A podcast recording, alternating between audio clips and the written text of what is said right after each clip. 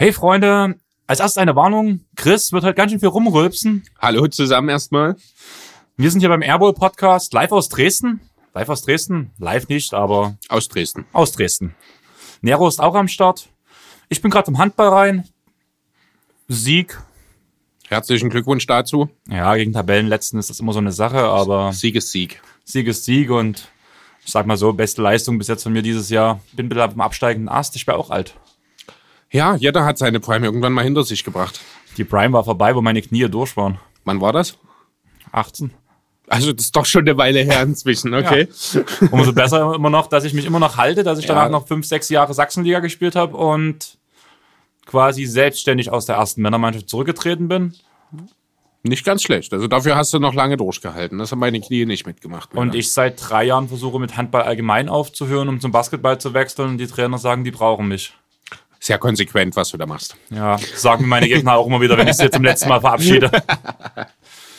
ähm, nein, ich weiß ja nicht, was bei euch das Wochenende ging. Chris, was war bei dir los? Ja, nicht viel. Ich habe mir ein neues Handy diese Woche gekauft, damit, also am Samstag, um genau zu sein, damit habe ich dann den Großteil des Tages verbracht. Hab dann wahrscheinlich abends was Falsches gegessen. Und deswegen hänge ich jetzt ein bisschen durch. Also nehmt's mir nicht übel, wenn ab und zu mal ein paar nicht ganz so übliche Geräusche von mir kommen. Ich hab's heute nicht ganz so im Griff, verzeiht mir. Um mal kurz aufs Thema Basketball zurückzukommen, sollten wir vielleicht noch ein bisschen öfters machen. Aber die Clippers gegen die Clip äh, Sixers-Serie steht 3-1 für die Clippers. Was, was sagst du dazu? Dass sie noch nicht vorbei ist, natürlich. Natürlich reden wir von 2K. Ich habe die ersten drei Spiele mit meinen Clippers in Folge gewonnen. Chris im Anschluss nun das letzte Spiel gewonnen. Sogar relativ eindeutig. Das war das eindeutigste Ergebnis, glaube ich, wenn ich mich nicht ganz täusche. Genau, ich glaube, die ersten drei Spiele sind alle maximal mit fünf Punkten Differenz an dich gegangen, wenn mich nicht alles täuscht. Das waren alles sehr enge Geschichten. Klatschplayer. Vielleicht. Vielleicht habe ich es auch bloß nicht konsequent zu Ende gespielt, wer weiß. Also meine Eltern haben mich mal Mehlprinzen genannt. Deine wer? Meine Eltern. Ach, dein. Me Me ja, doch, das kenne ich. Das, den Namen hat wahrscheinlich jeder irgendwann mal von seinen Eltern bekommen. Aber bisher kann ich das durchaus, kann ich das ja absolut bestätigen. Aber glaub- noch ist es nicht vorbei. Ich glaube, das ist in allen Positionen so in meines Lebens. Irgendwo habe ich immer Glück gehabt. und irgendwie sch- schleiche ich mich so durchs Leben. Ohne dass mir es wirklich schlecht geht. Wohl dem, der das Glück hat. Ja, Glück ist auch was Feines. Ja. Ähm, Glück. Hast du irgendwas zum Thema Glück zu sagen, bevor wir mit den Themen anfangen, oder fällt dir gerade nichts ein? Also wenn du jetzt so das Schlagwort Glück in den Raum wirfst, dann tatsächlich nicht. Aber ich glaube, ich habe so eine Ahnung, worauf du hinaus willst. Ich nehme an. Ich will auf gar nichts raus. Es war einfach bloß ein Übergang zu finden zum Basketball wieder zurück. Ach so, Und ich gut. habe gehofft, du redest irgendwas von Glück. Ja, Wenn- Glück. Also ich bin glücklich natürlich zurzeit. Vielleicht reicht dir das ja als Überleitung. Ähm, 6-0? 5-0. 5-0. Einziges ungeschlagenes Team der Liga. Die Sixers. Fantastisch. Bin total happy. Ist auch mein, erstes, mein erster Punkt, den ich heute ohnehin besprechen wollte mit dir. Wieso? Wollen wir zurück zum Wrestling gehen, oder? Selbst dann hätte man wahrscheinlich nicht allzu gute Chancen gegen die Sixers mit diesem Kader dieses Jahr. Groß macht halt viel aus. Ja, allerdings. Aber Thema Wrestling, ähm, hast du zufällig das Video gesehen vom UCV? Oder wie heißt die Uf UFC meinst du, UFC oder? mit dem kürzesten Knockout der Liga-Geschichte? Ich habe mal beim Durchscrollen auf Facebook oder so, habe ich mal gelesen, dass es das war. Aber da es mich echt gar nicht interessiert, habe ich mich da auch nicht weiter mit beschäftigt. Mich interessiert es auch nicht. Ich hatte es bloß gerade, ich habe es heute gesehen und dachte mir, okay, Respekt. Ja, ging wahrscheinlich schneller als das Lieberhold von Simmons gegen Carl Anthony Towns. Von Simmons? Ja, bei dem Poal. Ach so, so meinst du. Okay, gut, ja. ja. Ja, ich denke, da kommen wir dann später auch nochmal dazu, was da los war.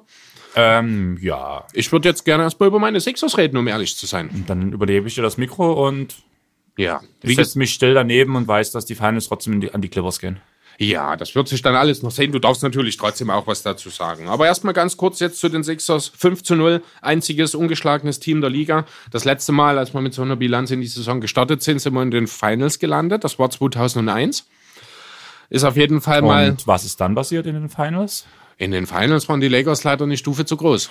Das ist jetzt wahrscheinlich nichts, was du unbedingt feiern willst. Nein, aber die, es bleibt trotzdem in LE.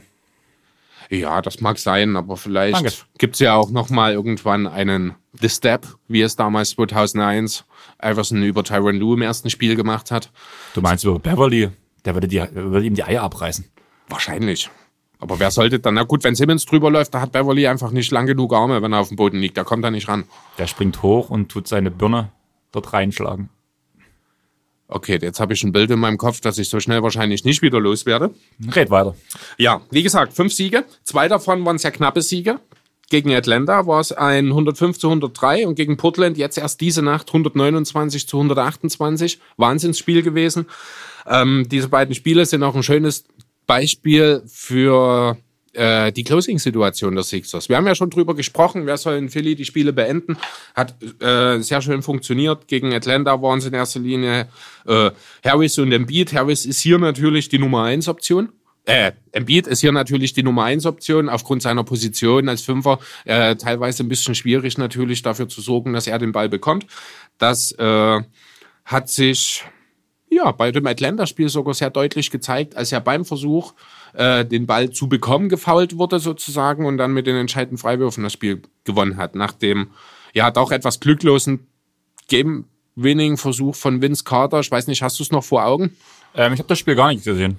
Ja, also waren, ich glaube, es waren noch vier Sekunden für Atlanta auf der Uhr, wenn mich nicht alles täuscht. Sie werfen ein, Trey Young gibt den Ball an Carter weiter, steht allerdings so einen Meter hinter der Dreierlinie dann auch bereit, um den Ball direkt zurückzubekommen. Carter geht mit ja, dem, was für einen 40-jährigen Vollspeed ist, an der Seitenlinie entlang in Richtung Ecke, wirft dann vom Flügel einen, ja, keinen guten Wurf, überhaupt, überhaupt keinen guten Wurf, wirklich so dass die Sixers am Ende dieses Spiel gewonnen haben.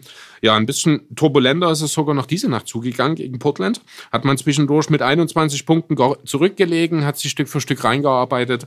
Ähm, auch hier war gerade in der Klatsch-Time äh, sehr schön zu sehen, wie die Sixers die Spiele beenden wollen, wenn es denn drauf ankommt. Ähm, vielleicht abgesehen von dem Game-Winner von Fokan Krugmatz, den hat wahrscheinlich so nicht unbedingt jeder auf dem Schirm gehabt. Ist auch, wenn man sich die äh, Line-Up anschaut, die die letzten Sekunden gegen Portland gespielt hat, der einzige von Nicht-Starter, der auf dem Feld stand, liegt einfach daran, dass er im Beat äh, gesperrt war. Dadurch ist Vorkan Kokmatz dann entsprechend auf der 3 reingerückt, weil Harris und Hofert eine Position aufrücken. Ähm, ja, man hat zwei Sekunden vor dem Ende noch mit minus zwei dagestanden, nach einem Dreier von Anthony Simmons. Dann gab's ja den offenen Dreier, das Inbound-Play hat super funktioniert. Den Einwurf hat äh, Simmons äh, gespielt. Horford hat Krugmatz einen relativ einfachen Play eigentlich an der Seite freigestellt. Krugmatz steigt hoch, nimmt den Wurf. Fantastisch. Lillard kommt zu spät. Spiel Nummer 5 gewonnen. Ja, war sehr schön. Hast du es gesehen? Nein. Schade. Ich hatte jetzt ein relativ volles Wochenende, nochmal kurz off-topic zu werden. Eine Freundin hat mich und meine Freundin besucht, die hat das ganze Wochenende hier geschlafen. Im Hintergrund haben wir mit Freunden am Samstag OKC gegen die Pelicans geguckt, während wir Pokémon Monopoly gespielt haben. Mhm, okay. Ich hatte Bisasam. ich habe noch nie Pokémon Monopoly gespielt. Ist nichts anderes als das normale, außer ein paar bei Pashs gibt's noch Spezialeffekte, aber okay. Sonst ist es einfach quasi das ganz normale Monopoly. Mhm. Wie gesagt, lief auch bloß im Hintergrund. Ich wollte niemanden großartig nerven mit Basketball, weil quasi niemand sich dafür aus der Runde interessiert hat. Und ja, deswegen ging die Spiel halt ein wenig unter. Ich bin heute früh aufgestanden quasi, habe noch mit meiner Freundin und der anderen Freundin quasi Mittag gegessen. Und im Anschluss ging es direkt in die Halle, weil ich halt so ein Typ bin. Mal, wir haben 14 Uhr Treff, da bin ich gern 13 Uhr in der Halle und gebe mir noch Podcast auf die Ohren, sitze ein bisschen am Spielfeld dran, gucke der Mannschaft vorher zu, was diesmal unsere C-Jugend war, die auch gewonnen hat. Und da blieb einfach nicht mehr so viel Zeit. Genau, dann. Tunnel einfach. Und das ist mir wichtig. Ich, das ist so meine Spielroutine, die ich jedes Spiel habe. Ja, das sollte man natürlich auch beibehalten, das ist klar. Kann ich natürlich verstehen. Ja, Gut, schade, dass du es nicht gesehen hast. War wirklich ein schönes Spiel. Ähm, hat vieles gezeigt, was die Sixers ausmacht. Letzten Endes sehr beeindruckend, finde ich, wenn man sich so mal die Statistiken. Ist natürlich noch sehr früh im, äh, in der Saison. Man hat erst fünf Spiele gemacht, ne? aber Philly positioniert sich jetzt schon gerade, was das Thema Rebounding angeht, ganz vorne, sowohl am äh, offensiven als auch am defensiven Brett. Sie erzwingen die meisten Turnover der Liga, haben die zweitmeisten Blocks der Liga ist symbolisch dafür, mehr für die Steals, also beziehungsweise für die Turnover, die sie forcieren. Einfach hier mal Mattis Tybul genannt, der die Liga an Steals anführt, der in den Top 5 in den Deflections ist, als Rookie, der von der Bank kommt, eine beeindruckende Statistik. Simmons ist im Thema äh, Steals noch ganz vorne mit dabei. Wie ist denn die Bilanz von Simmons beim Dreier-Shooting? Äh, Bislang steht da noch eine Null, aber damit komme ich ganz gut klar, weil es funktioniert bisher auch so. Es funktioniert auch so, aber war nicht deine Prognose, er wird vom Spiel 1 quasi an zumindest ab und zu den ein oder anderen Dreier werfen? Ich habe es erwartet, er ja. Hat, er hat es ja nun in der Offseason quasi mit einem Dreier gezeigt. In der Preseason, dass es kann, genau. Ja. Und ja, ähm, ich denke, es wird noch kommen, also es muss kommen. Da werden wir nicht drum herum kommen. Früher oder später muss Simmons anfangen, diese Würfe zu nehmen. Jetzt ist es noch früh in der Saison. Wir sind mit 5 zu 0 gestartet. Das, was aktuell gemacht wird, funktioniert. Deswegen ist da vielleicht auch einfach ein bisschen äh, der Fokus für den Moment ein bisschen woanders hingerückt. Vielleicht kam da vielleicht auch eine Ansage von weiter oben, also im Sinne von Brad Brown, meine ich jetzt, der gesagt hat, wir probieren es erstmal so, kann ich mir allerdings nicht vorstellen. Vielleicht hat sich die Situation einfach noch nicht ergeben. Ähm, man braucht da natürlich eine gewisse, wie sage ich, bestimmte Umstände, sage ich mal, um in der Figur Ben Simmons, also um in seiner Position dann eben auch die Würfe zu nehmen mit dem Selbstverständnis, die beispielsweise auch ein Embiid als nicht gerade überragender Dreierschütze auch äh, mitbringt. Aber was nicht ist, kann ja noch werden. Ja, du hast schon recht, aber trotzdem, gerade am Anfang einer Saison, man sieht es bei den Clippers zum Beispiel auch sehr gut. Kawhi wird nicht jedes Spiel spielen. Load Management ist ein Thema, ja. auch wenn es funktioniert. Gerade am Anfang der Saison kann man immer im Nachhinein quasi sagen, okay, du spielst jetzt doch ein Spiel mehr, weil wir brauchen dich jetzt. Mhm. Und so sehe ich das ähnlich mit den Dreiern von Simmons. Er sollte lieber jetzt am Anfang der Saison die Dreier nehmen, die Dreier versuchen, quasi vor allem, wenn sie freistehen, um sie vielleicht, wenn es wirklich nicht funktioniert, im Nachhinein wegzulassen. Weil wenn er keine Dreier nimmt, sinken die Leute ab. Wenn er Dreier absinken werden sie dieses Jahr so oder so. Da muss man nicht drüber reden. Also er wird jetzt nicht nur, weil er dann den ersten genommen hat, direkt dann anfangen, dass er äh, dass die Verteidiger ihn auf der Dreierlinie äh, verteidigen. Das, das ist klar. Ist, das ist schon logisch, aber mir geht's halt eher darum, wenn er nicht mal die den Dreier versucht, versuchen die Leute nicht mal zu contesten oder nicht mal irgendwie ein bisschen Druck aufzubauen. Wenn er jetzt schon die ersten Dreier nimmt, vielleicht auch wenn er bloß in den ersten 20 Würfen bloß einen trifft in den ersten drei, vier Spielen, dann zeigt er zumindest, ich nehme den Dreier und man hat zumindest auf, im Kopf, er nimmt den Dreier. Und wenn er zufällig dann vielleicht sogar den allerersten direkt trifft. im Spiel trifft, dann werden die Leute trotzdem einen Schritt rausgehen und das ist einfach wieder eine mentale Sache, wo ich mir halt sage, das lieber jetzt probieren, den Leuten jetzt zeigen, er will es probieren, quasi wie es Janni letztes Jahr auch gemacht hat und erst im Nachhinein quasi sagen, ja, ich verzichte jetzt drauf, weil es jetzt gerade bei diesem engen Spielstand nicht funktioniert. Aber gerade am Anfang der Saison, vor den zwei Nachts, bevor, wenn noch 60 Spiele, 70 Spiele zu, zu gehen sind, warum nicht? Chuck drauf. Ja, gebe ich dir grundsätzlich recht. Natürlich wäre jetzt der richtige Moment, um damit anzufangen und da auch im Saisonverlauf vielleicht schon eine gewisse Konstanz reinzugeben. Irgendwann muss er anfangen, klar. Alleine, dass für ihn es ein normales Gefühl ist, den Dreier überhaupt zu nehmen. Das ich denke, genau das ist momentan noch das Problem. Er fühlt sich nicht wohl damit. Ähm, es ist einfach auch keine typische Bewegung für ihn und ich denke, das hemmt ihn einfach noch viel zu sehr. Ähm, das ist natürlich im Spiel immer noch mal eine ganz andere Geschichte, als wenn man das im Sommer im Training macht. Natürlich nimmt er auch jetzt während der Saison, wenn dann mal die eine oder andere Trainingseinheit ansteht, würde er auch die Würfe nehmen. Und dennoch glaube ich, dass das mental noch mal eine ganz andere Geschichte ist, wenn du dann im Spiel gegen die besten Athleten der Welt auf Wettbewerbsniveau, sag ich mal, eben dann dastehst und diesen Wurf nehmen sollst. Wenn du eben im Hinterkopf hast, das wird wahrscheinlich eh nichts. Und ich denke, kann mir vorstellen, dass das ihn vielleicht da so noch ein bisschen an der ganzen Geschichte hindert. Du meinst, bei Simmons seinem Selbstverständlich könnte ihm das vielleicht peinlich sein oder halt eine Nein. Schwäche noch deutlicher darstellen? Oder was denkst du, was geht in seinem Kopf? Ich denke, er will dem Team einfach nicht äh, schaden damit. Das ist, denke ich, was der Hintergrund ist. Ja, aber gerade am Anfang einer Saison sage ich mir halt, mh, hm, es geht um jedes das, Spiel am Ende, um ja, jeden aber, Sieg. Ja, aber hatten die Simmons nicht, äh, die Simmons, die Sixers nicht auch ein paar Blowout-Siege oder war das nicht zweimal oder sowas mit einem Blowout? Ja, Blowout ist relativ. Also gegen Mini waren es 22 am Ende, da waren da gab es andere Themen zu besprechen. Ja, genau. Da war jetzt vielleicht auch nicht mehr unbedingt. Da hätte er vielleicht dann, nachdem das Spiel ja schon relativ früh entschieden ist, hätte er durchaus den einen oder anderen nehmen können. Da hast du recht. Ansonsten, wenn ich mir die Ergebnisse anschaue, am Anfang gegen Boston war er noch sehr in der Defensive gebunden gegen Kemba, was ja gut funktioniert hat. Die anderen Spiele sind jetzt alle nicht so deutlich gewesen. Das Portland-Spiel ist erst in der letzten halben Sekunde entschieden worden, Atlanta genauso. Und auch am zweiten Spieltag gegen Detroit, dieses 117 zu 111, da hat man den sehr starken Derrick Rose gegenübergestanden, unter anderem. Ähm, da war vielleicht einfach die Situation noch nicht so, dass er sich wohlfühlt damit. Ähm, ja, aber grundsätzlich gebe ich dir recht. Ich habe auch ein bisschen die Befürchtung, dass da vielleicht dieses Jahr, nachdem ja über den Sommer über nichts anderes mehr oder weniger geredet und geschrieben wurde, vielleicht gar nicht so viel passiert. Kann durchaus passieren. Also ist durchaus möglich. Das ist genau die Sache, die ich halt auch, auch denke. Vor allem wäre mir es halt wichtig, dass wo sonst Stars geschont werden, vor allem bei Blowouts, dass das in dem Fall Simmons dieses Jahr nicht passieren wird, dass er am Ende eines Spiels von einem Blowout vielleicht auch mit dem Bankspiel auf dem Feld steht und dort seine Dreier probieren kann. Sei es per Pull-up, sei es contested, sei es, sei es uncontested. Ähm, ich verstehe den Gedanken. Ich finde, das an sich ist auch eine gute Idee. Aber ich glaube, das wird Brad Brown nicht mitmachen, weil dann muss man hier einfach auch nochmal schauen, dass wir halt eben das Thema Schonung auch mal im Spiel, wenn ein Spiel entschieden ist, das wird dann immer noch die Gesundheit der Spieler, denke ich, dort die, der, ja, die erste Priorität sein. Von daher glaube ich nicht, dass wir in entschiedenen Spielen viel Simmons in der Garbage Time sehen werden. Das glaube ich nicht. Ja, wenn Simmons für mich keine Dreier wirft, ist die Sache für mich eigentlich quasi ein Finals, sei es gegen die Lakers, sei es gegen die Clippers. Sogar eigentlich, muss ich ehrlich sagen, recht eindeutig, dass da die Sixers untergehen.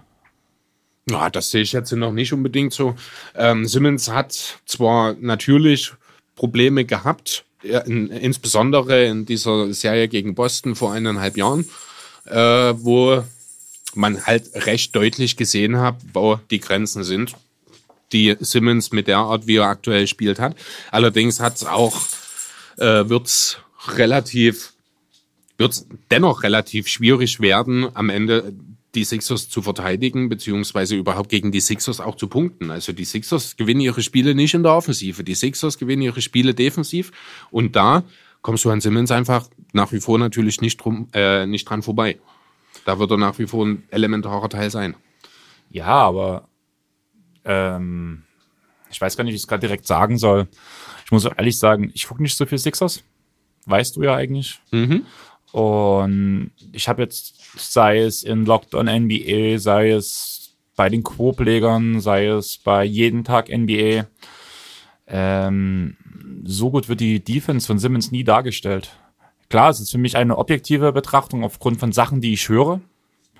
Aber so richtig zufrieden macht mich das auch nicht, diese Aussage, dass Simmons unentbehrlich für diese Abwehr ist ich könnte mir gut vorstellen, dass ähm, ein Spieler, wir reden ja wirklich von Simmons schon von einem Superstar, kann man ja, also was ist Superstar von einem Oster. Mhm. Und da bin ich der Meinung, für den Defense-Aspekt wäre ein Spieler wie True Holiday oder auch Patrick Beverly schon sinnvoller. Auch wenn, er wenn die beide ein Stück kleiner sind. Ähm, also Du willst damit im Grunde genommen nur sagen, dass ein Spieler wie Holiday oder Beverly bessere Verteidiger als Simmons sind, oder? Im Endeffekt schon einfach aus dem, aber vor allem auf die Größe, auf den Namen von Simmons gesehen. Mm, da muss ich dir schon widersprechen. Also Simmons hat auch letzte Saison schon gezeigt, dass er im 1 gegen 1 ein überragender Verteidiger ist. Ähm, hat das auch, also besser gesagt, zeigt das auch jetzt weiterhin. Ähm, defensiv sehe ich da nicht viele Spieler, um ehrlich zu sein, die auf seiner Position besser aufgehoben sind. Natürlich ist da ein Beverly äh, oder auch ein Holiday sind natürlich Point Guard, Defense, äh, also Verteidiger auf der Eins der aller obersten Güte. Die hat Simmons womöglich noch nicht erreicht, aber find mal einen verfügbaren Spieler, der auf der Eins besser verteidigt als er Ach. und dann auch, auch noch offensiv die Skills mitbringt, die ein Simmons bereits hat oder alternativ den einen, den ein Simmons nicht hat. Glaub mir, verfügbar ist gerade so eine Sache bei Fantasy bei mir. Ich suche dringend Abnehmer für Landry Shamet, Patrick Beverly und Thomas Sadoranski. Läuft wohl nicht so gut? Ähm, doch, eigentlich schon. Ich bin in der ähm, NBA Tauchgangliga quasi, wo die Jungs alle mit dabei sind, sei es Olli, sei es Arne, sei es Nils, bin ich auf Platz drei. Okay. In unserer Liga habe ich den ersten Spieltag gewonnen, äh, die erste Spielwoche gewonnen. Die zweite bin ich uneinholbar. Hol also auch da meinen zweiten Sieg. Und in der dritten Liga, wo ich kurzfristig noch reingerutscht bin, weil die Leute gesucht haben, die echt extrem dünn ist, mit gerade mal sechs Teams, bin ich auch unangefochten auf Platz eins. Aber man muss halt immer gucken, wo man sich verbessern kann. Und gerade Satoranski, Shemet und Beverly bringen einfach nicht viele Fantasy Points. Und warum dann nicht einen neuen suchen quasi?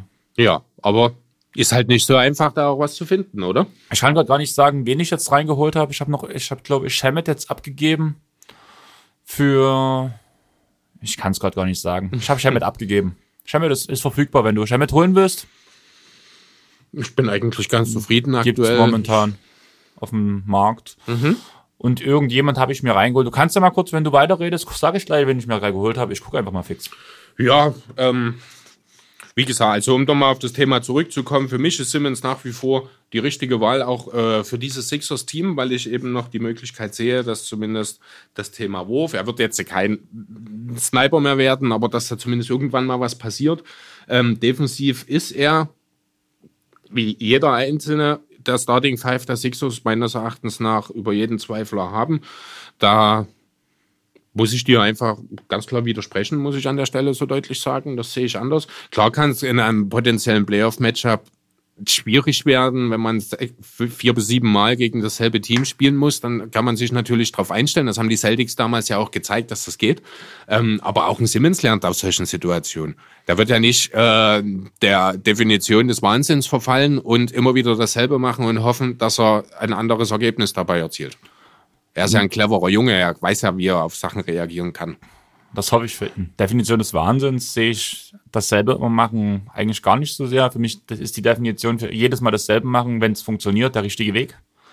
Das ist das, was ich meinen Jugendspielern immer wieder beigebracht habe, muss ich sagen.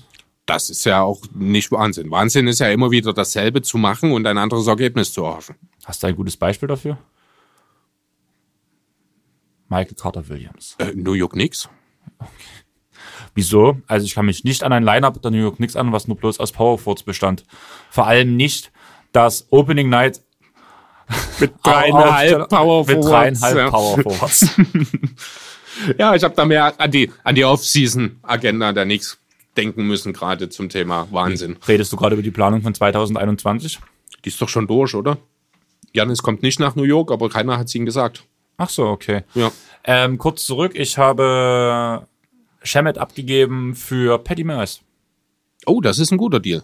Sehe ich auch so. Kann ich mir gut vorstellen, dass er dir einige Punkte bringen wird. Ähm, zumindest in den durchschnittlichen Fantasy Points sind es gleich mal zwölf mehr. Okay, das ist nicht schlecht. Jetzt habe ich zwar immer noch Satoranski irgendwie auf der Liste stehen und Kennard wurde mir weggeschnappt, nachdem wir noch drüber geredet haben. Ach, ja, tatsächlich? Ja, Wo ist er gelandet? Fun Guys. Ah, wo sonst? Ach nein, Old Mambas. Old Mambas. Okay. Ja. Aber ja. Ähm, ja, jetzt wollen wir die ganze Zeit über die Sixers reden. Ja, hast du noch was? Also ich würde, ich wollte eigentlich einfach mal mich ein bisschen Über die Sixers freuen aussprechen, und weil genau. dann würde ich einfach über Towns und Embiid reden. Ja, gerne. Was war denn da los? Was ist denn da passiert? Da haben sich zwei Freunde fürs Leben gefunden, was? Die kennen sich doch schon ewig. Ja, die kennen sie tatsächlich. Sie waren zusammen am Hub Summit. Ich habe ein Foto von denen gesehen, da waren die 18 oder sowas. Da sind sie zusammen lächelnd auf dem Foto. Waren die letzten Bilder auch lächelnd? Einer von beiden. Und ich behaupte mal, es war nicht Towns. Also die letzten Bilder, die zumindest zu dem Thema online gingen, war schon Towns der Lächelnde. Aber Einfach weil es am Ende der Kette war. am Ende der Kette? Hast du nicht mitbekommen, wie Towns reagiert hat mit der Bilderkette? Nee, was für eine Bilderkette? Was meinst Nachdem Embiid quasi sein Hey, ich bin mit Löwen groß geworden rausgehauen hat und eine Katze hat mich angegriffen, hat ähm, äh, Towns darauf reagiert und die Bilderkette quasi gepostet, wie er von Embiid versucht wurde, mit dem Daumen das Auge zu erwischen, wie er ihn dann in den Schwitzkasten nimmt und nach unten drückt. Das war ja Simmons dann. Mit dem Nein. Schwitzkasten. Ja, aber auch Embiid war im Schwitzkasten von Towns. Selbst wenn es bloß zwei, drei Sekunden waren, aber in der Bilderreihe sieht's halt so aus. Naja, gut, aber das ist halt, wenn man aus Videos Bilder machen will, dann kann man da ganz andere verrückte Geschichten auch machen. Also das, da, ähm, ja, ist ein bisschen kindisch, was Towns da gemacht hat. Ich weiß nicht, wollen wir erst mal kurz anfangen, wie die ganze Geschichte überhaupt entstanden ist? glaube, einfach Kannst als mir Sixers-Fan- erklären? Also ich muss halt ehrlich sagen, ich bin früh aufgewacht, habe gelesen, Brawl, Embiid Towns, viele Prügeleien auf dem Spielfeld. Schlechtes Image für die Liga. Und daraufhin habe ich mir gesagt, naja, League Pass an, die Kurzzusammenfassung mit allen Aktionen des Spiels. Und ich glaube einfach, wenn man das normale Spiel sieht, dann bedenkt man sich nichts dabei, wenn sich zwei Center unterm Korb ein bisschen hin und her schubsen. Wenn du drauf wartest, sieht jede Aktion extrem krass aus. Ja, klar. Ähm, gut, Embiid hat ja nur im Anschluss daran auch selber gesagt, das kam so ein bisschen aus dem Nichts. Man hat jetzt im Spielverlauf direkt, man hat da wenig Trash-Talking gesehen, man hat da jetzt nicht unbedingt Anzeichen.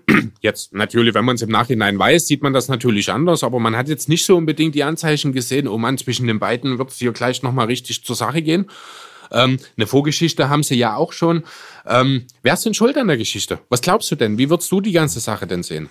Also ohne die Sixers-Brille aufgesetzt bin ich der Meinung, es ist eine Sache, die sich hochgeschaukelt hat. Ich kenne es selber. Manchmal hat man einen Gegenspieler, auch manchmal, wenn es eine unbeabsichtigte Aktion ist, ein Ellenbogen, der einen streift oder ein Auflaufen, ein böser Blick, der gar nicht an einen selber gewandt ist, kann immer wieder für Missgunst sorgen quasi. Mhm. Und ich denke irgendwie aus so einer Sache quasi, vor allem wenn man das Spiel im Nachhinein nochmal guckt, mit der Gewissheit, gab es ganz, ganz viele Situationen, die vielleicht im Normalfall harmlos sind, aber die vielleicht, auch wenn man einen schlechten Tag hat, schon aufreizend wirken könnten und da quasi äh, dem anderen könnte man was unterstellen, sage ich mal so. Ja, und was war jetzt der eigentliche Auslöser? Also ich habe mir jetzt auch mehrere Blickwinkel angeschaut irgendwie. Also so richtig, ich kann, ich kann jetzt keine Aktion ausmachen, von der ich sage, das ist der Auslöser, deswegen ist es dann dazu gekommen. Hast ich bin da der Meinung, gesehen? das, was ich gesehen habe, war halt an einer Stelle, wo halt quasi ähm, der Arm von Embiid, äh, von Towns quasi von Embiid leicht ein, äh, wie eingeklemmt wurde, dass ja. so ein bisschen ähm, dieses du kommst jetzt nicht weiter ist. Kennen vor allem beim Handball die Kreisläufer, habe ich selber aufgemacht, mache ich auch immer noch gern. Und daraufhin kam ja danach dieser Ellenbogen von Towns quasi, wo man dann halt sagen kann, ja, aufgerieben wieder schon vielleicht ein bisschen was, wie im Beat selber sagt, er war am Kopf von Towns. Ist vielleicht halt auch schon länger. Vielleicht das hat das Towns auch gerade deswegen extrem missgünstig aufgenommen, dieses Einklemmen. Mhm. Daraufhin, wenn ein Ellenbogen kommt, lässt sich natürlich ein Beat auch nicht lumpen und dann ging es halt zur Sache. Ja, was heißt, lässt sich nicht lumpen? Also, da muss man schon fairerweise sagen. Also, ja, das war dieses Gerangel, man hat sich irgendwie verhakt. Da kann man durchaus auch Embiid ein Stück weit die Schuld geben, das ist richtig. Aber dann kam ja im Grunde auch schon die Faust geflogen. Ähm, und Embiid hat sich nicht zu Schulden kommen lassen. Das muss man ganz klar so sagen. Er wehrt sich, er lässt sich natürlich auch nicht verprügeln. Dann ist diese auch zugegeben komische Geschichte mit dem Finger im Auge. Das sieht sehr blöd aus, aber wenn man genauer hinschaut, dann ist Embiid auch gar nicht in der Lage zu sehen, wo seine Hand hingeht, weil er von Towns nach unten gedrückt wird. Deswegen weiß ich nicht, wie viel Absicht dort tatsächlich dann drin steckte. Schwer zu sagen. Ähm, aber ansonsten danach, ich glaube, Jeff Teague war es, der Embiid dann dort rausgezogen hat. Embiid hat sich dann ferngehalten. Da ist, hat er sich wirklich dahingehend, muss ich sagen, dann gut verhalten und hat sich aus der ganzen Thematik dann ja, entfernt. Ähm, die Aufnahmen, die beim League Pass quasi zu sehen waren, sahen eher so aus, als würde er halt danach, ja klar, Embiid geht als erstes weg oder wird weggeführt quasi. Klar regt sich Towns noch auf, aber geht auch folgerichtig zur Bank. Die Aufnahme, die danach kam, war quasi eine Art Schattenboxen von einem Beat in Richtung der Minibank, wo ich halt ihm schon wieder wo an den Punkt Vorbild für jugendliche Kinder denken würde. Wir haben von uns schon drüber geredet. Ich als Jugendtrainer sehe die Sache dann ein bisschen noch anders als du, wo du halt sagst, ja, Charakter und Berühmtheit und so weiter. Ja, verstehe ich ich finde es trotzdem nicht gut. Meine Freundin saß, stand noch mit dabei und hat mir auch gesagt, na, du machst doch auch nicht anders, wenn du nach Hause kommst. Ich so, ja, aber ich bin dann zu Hause bei dir und kann dir sagen, was ich denke, ohne dass ich Einfluss habe auf Kids, die mir zugucken oder auf vor allem junge Mitspieler, die sich gerade erst in der Liga etablieren wollen. Ja, kann ich natürlich verstehen, aber das ist halt auch ein Vergleich, der ein bisschen hinkt. Ne? Damit will ich dir jetzt nicht zu nahe treten, aber ich denke mal, das Level der Professionalität, auf dem ihr Sport betreibt, ist dann doch nochmal ein Unterschied zwischen dir äh, und einem Endbeat eben. Ähm, ich verstehe, ja, natürlich hat er eine Vorbildfunktion, das ist richtig. Vielleicht war auch nicht alles hundertprozentig okay, was er gemacht hat. Ich finde aber in erster Linie sollte ein Mensch immer der sein, der er ist. Und jeder, der sich schon mal ein bisschen mit dem Beat äh, auseinandergesetzt hat, weiß genau, das ist ein Typ, der, sobald er irgendwie eine Gelegenheit hat, macht er das öffentlich, macht er Späße drüber, macht er sich lustig darüber. Ähm, von daher muss ich ganz ehrlich sagen, im Rahmen des Typs Joel Embiid hat er eigentlich alles richtig gemacht dort. Äh, natürlich abgesehen von der, also nachdem es losgegangen ist, sag mal so. Ne, er hat sich gewehrt natürlich, er ist dann aber relativ schnell weg, hat sich auch nicht nochmal reinziehen lassen, hat sich dann lieber ein bisschen von der Bank und von den Fans feiern lassen, was ihn vielleicht auch nochmal ein bisschen gepusht hat. Dann kam eben das. Du meinst gepusht auf dem Gang in die Umkleidekabine? Natürlich, er hat das Spiel verlassen, er hat sich von den Fans feiern lassen. Das würdest du genauso machen, bin ich mir absolut sicher. Ich habe genug rote Karten kassiert und habe das nie gemacht. Ja, Wie aber gesagt, du spielst halt in, was spielst du, Bezirksliga? Mittlerweile Bezirksliga, Da- früher war es da- Landesliga. Ja, das sind Das sind 50 Leute da? Wahrscheinlich nicht mal, oder? ähm, unseren Landesliga-Zeiten waren wir bei 300 Zuschauern ungefähr. Okay, also ich bin einmal beim Spiel von dir gewesen, da waren Da war 30 ich, Leute da. da. war ich in der zweiten Mannschaft schon, nachdem ich zurückgetreten bin. Na, das war aber, na, und das ist halt jetzt das, was ich vergleiche. Na, und du kannst es halt nicht vergleichen, wenn da 30 Leute am Feld sitzen, die du womöglich noch persönlich kennst, die vielleicht sogar für Freunde mit deinen Eltern sind, wo man dann am Ende noch irgendwelche dummen Sprüche sich anhören muss. Und stattdessen auf der anderen Seite hast du einen Embiid, der wird im Internet schon von Millionen von Menschen gefolgt. Da sitzen 20, 25.000, ich glaube 22 knapp passen in Philly ins Stadion, äh, sitzen dort, plus die eigenen Mitspieler, die das abfeiern, äh, plus die Millionen im Internet, plus der Typ Embiid, wie er eben ist. Und dann entsteht das eben so, ne? Und Embiid, der lässt sich gerne feiern, der weiß genau, äh, oder der braucht das einfach auch von außen da, diese Bestätigung ein Stück weit. Und ja, letzten Endes muss man ganz klar sagen, ähm, die Schwächung in dem Moment für das Spiel war egal, weil das Spiel schon entschieden war.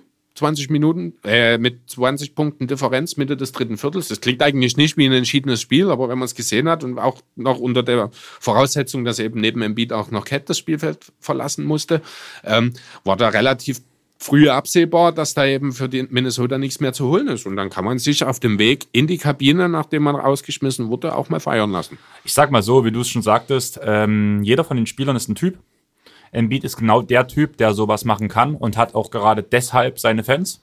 Genau. Aber er hat halt auch genau deswegen solche Missgünster, wie es aus meiner Sicht halt wäre, die das halt nicht feiern. Aber und von daher kann, kann ich ihm das für meine Verhältnisse, wie was ich von dem Spieler ähm, halte oder verlange, die, die mich kennen, wissen auch, dass ich Chris Paul als Spieler extrem feiere für diese ganzen Nicklichkeiten und Fouls und vor allem im Nachhinein auch abseits des Balls, was dann so passiert, mache ich es halt gar nicht. Obwohl ich diesen Spielertyp extrem feiere. Und ich verstehe, dass er die Show abzieht, einfach weil er dieser Typ ist. Man, ver man, man verlangt es quasi auch irgendwo von ihm, dass er sowas macht. Man zumindest, erwartet ja. es zumindest, genau. Einfach weil er seine Fans hat. Das ist wie wenn ich auflege und auf einmal nur Schlager spielen würde, dann würde ich auch meine Fans in Anführungsstrichen enttäuschen, weil ich sonst Punk spiele. Genau. Also so ungefähr, ja, richtig. Und von daher verstehe ich die Sache schon, aber ich kann es trotzdem nicht gut finden. Während es für die äh, Person im Beat okay ist, sage ich mal so. Mhm. Okay. Ähm, ja, wollen wir noch mal kurz über die Sperren reden? Ist ja dann doch gar nicht so viel gewesen. Zwei Spiele für beide. Simmons ist gänzlich ohne rausgekommen. Wie siehst du die Sache? Ähm, Sache Simmons fand ich gut, einfach aus dem Grund, dass er quasi wirklich die Sache schlichten wollte, auch wenn es ein bisschen komisch aussah. Er wollte schlichten, er wollte die beiden auseinanderhalten, er wollte, dass sich keiner von beiden verletzt, auch wenn er im Beat äh, Towns auf den Boden gedrückt hat, war es in einer Art und Weise, dass ihm dabei nichts passiert. Ich denke, man hat es auch so ein bisschen äh, in Simmons Gesichts, Gesicht ablesen können. Er versucht da auch noch auf Simmons, äh, auf Simmons sage ich schon, auf äh, Cat einzureden. Beruhig dich, Mann, entspann dich, ich lass dich los, sobald es dir wieder gut geht, so ungefähr. Was auch so ein bisschen, äh, denke ich, darauf schließen lässt, wie diese ganze Sache letztlich auch entstanden ist. Ich denke, Towns ist äh, Towns und Embiid, das ist so eine Rivalität, die werden wir noch über viele Jahre sehen. Wahrscheinlich nie in den Finals, solange Towns in Minnesota ist. Ähm, aber die werden sich immer wieder behaken. Da wird es womöglich auch immer wieder mal dazu kommen. Und ich glaube, das größere Problem mit dem entsprechend anderen hat hier Towns. Und ich glaube, er ist hier auch eher der Aggressor, der äh, vielleicht auch einfach mit dem Humor von Embiid nicht umgehen kann. Wer weiß. Kann ich mir gut vorstellen. Ähm, jeder Sportler kennt es, man hat immer wieder irgendwelche Teams, wo man nicht gern gegen spielt. Und ich denke, das ist genau Towns sein Problem. Genau, das glaube ich eben auch.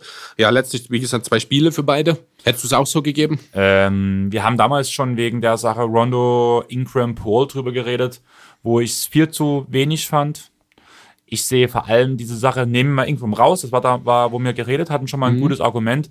Aber sag ich mal, die Sache Paul Rondo sehe ich so in der Konstellation quasi wie jetzt Embiid Towns. Und ich hätte bei beiden Sachen definitiv mehr Sperren gegeben. Klar, sie sind die Stars, man will die beiden sehen. Das ist ein Image-Schaden quasi, wenn man die beiden nicht spielen lässt für die Einschaltquoten. Mhm.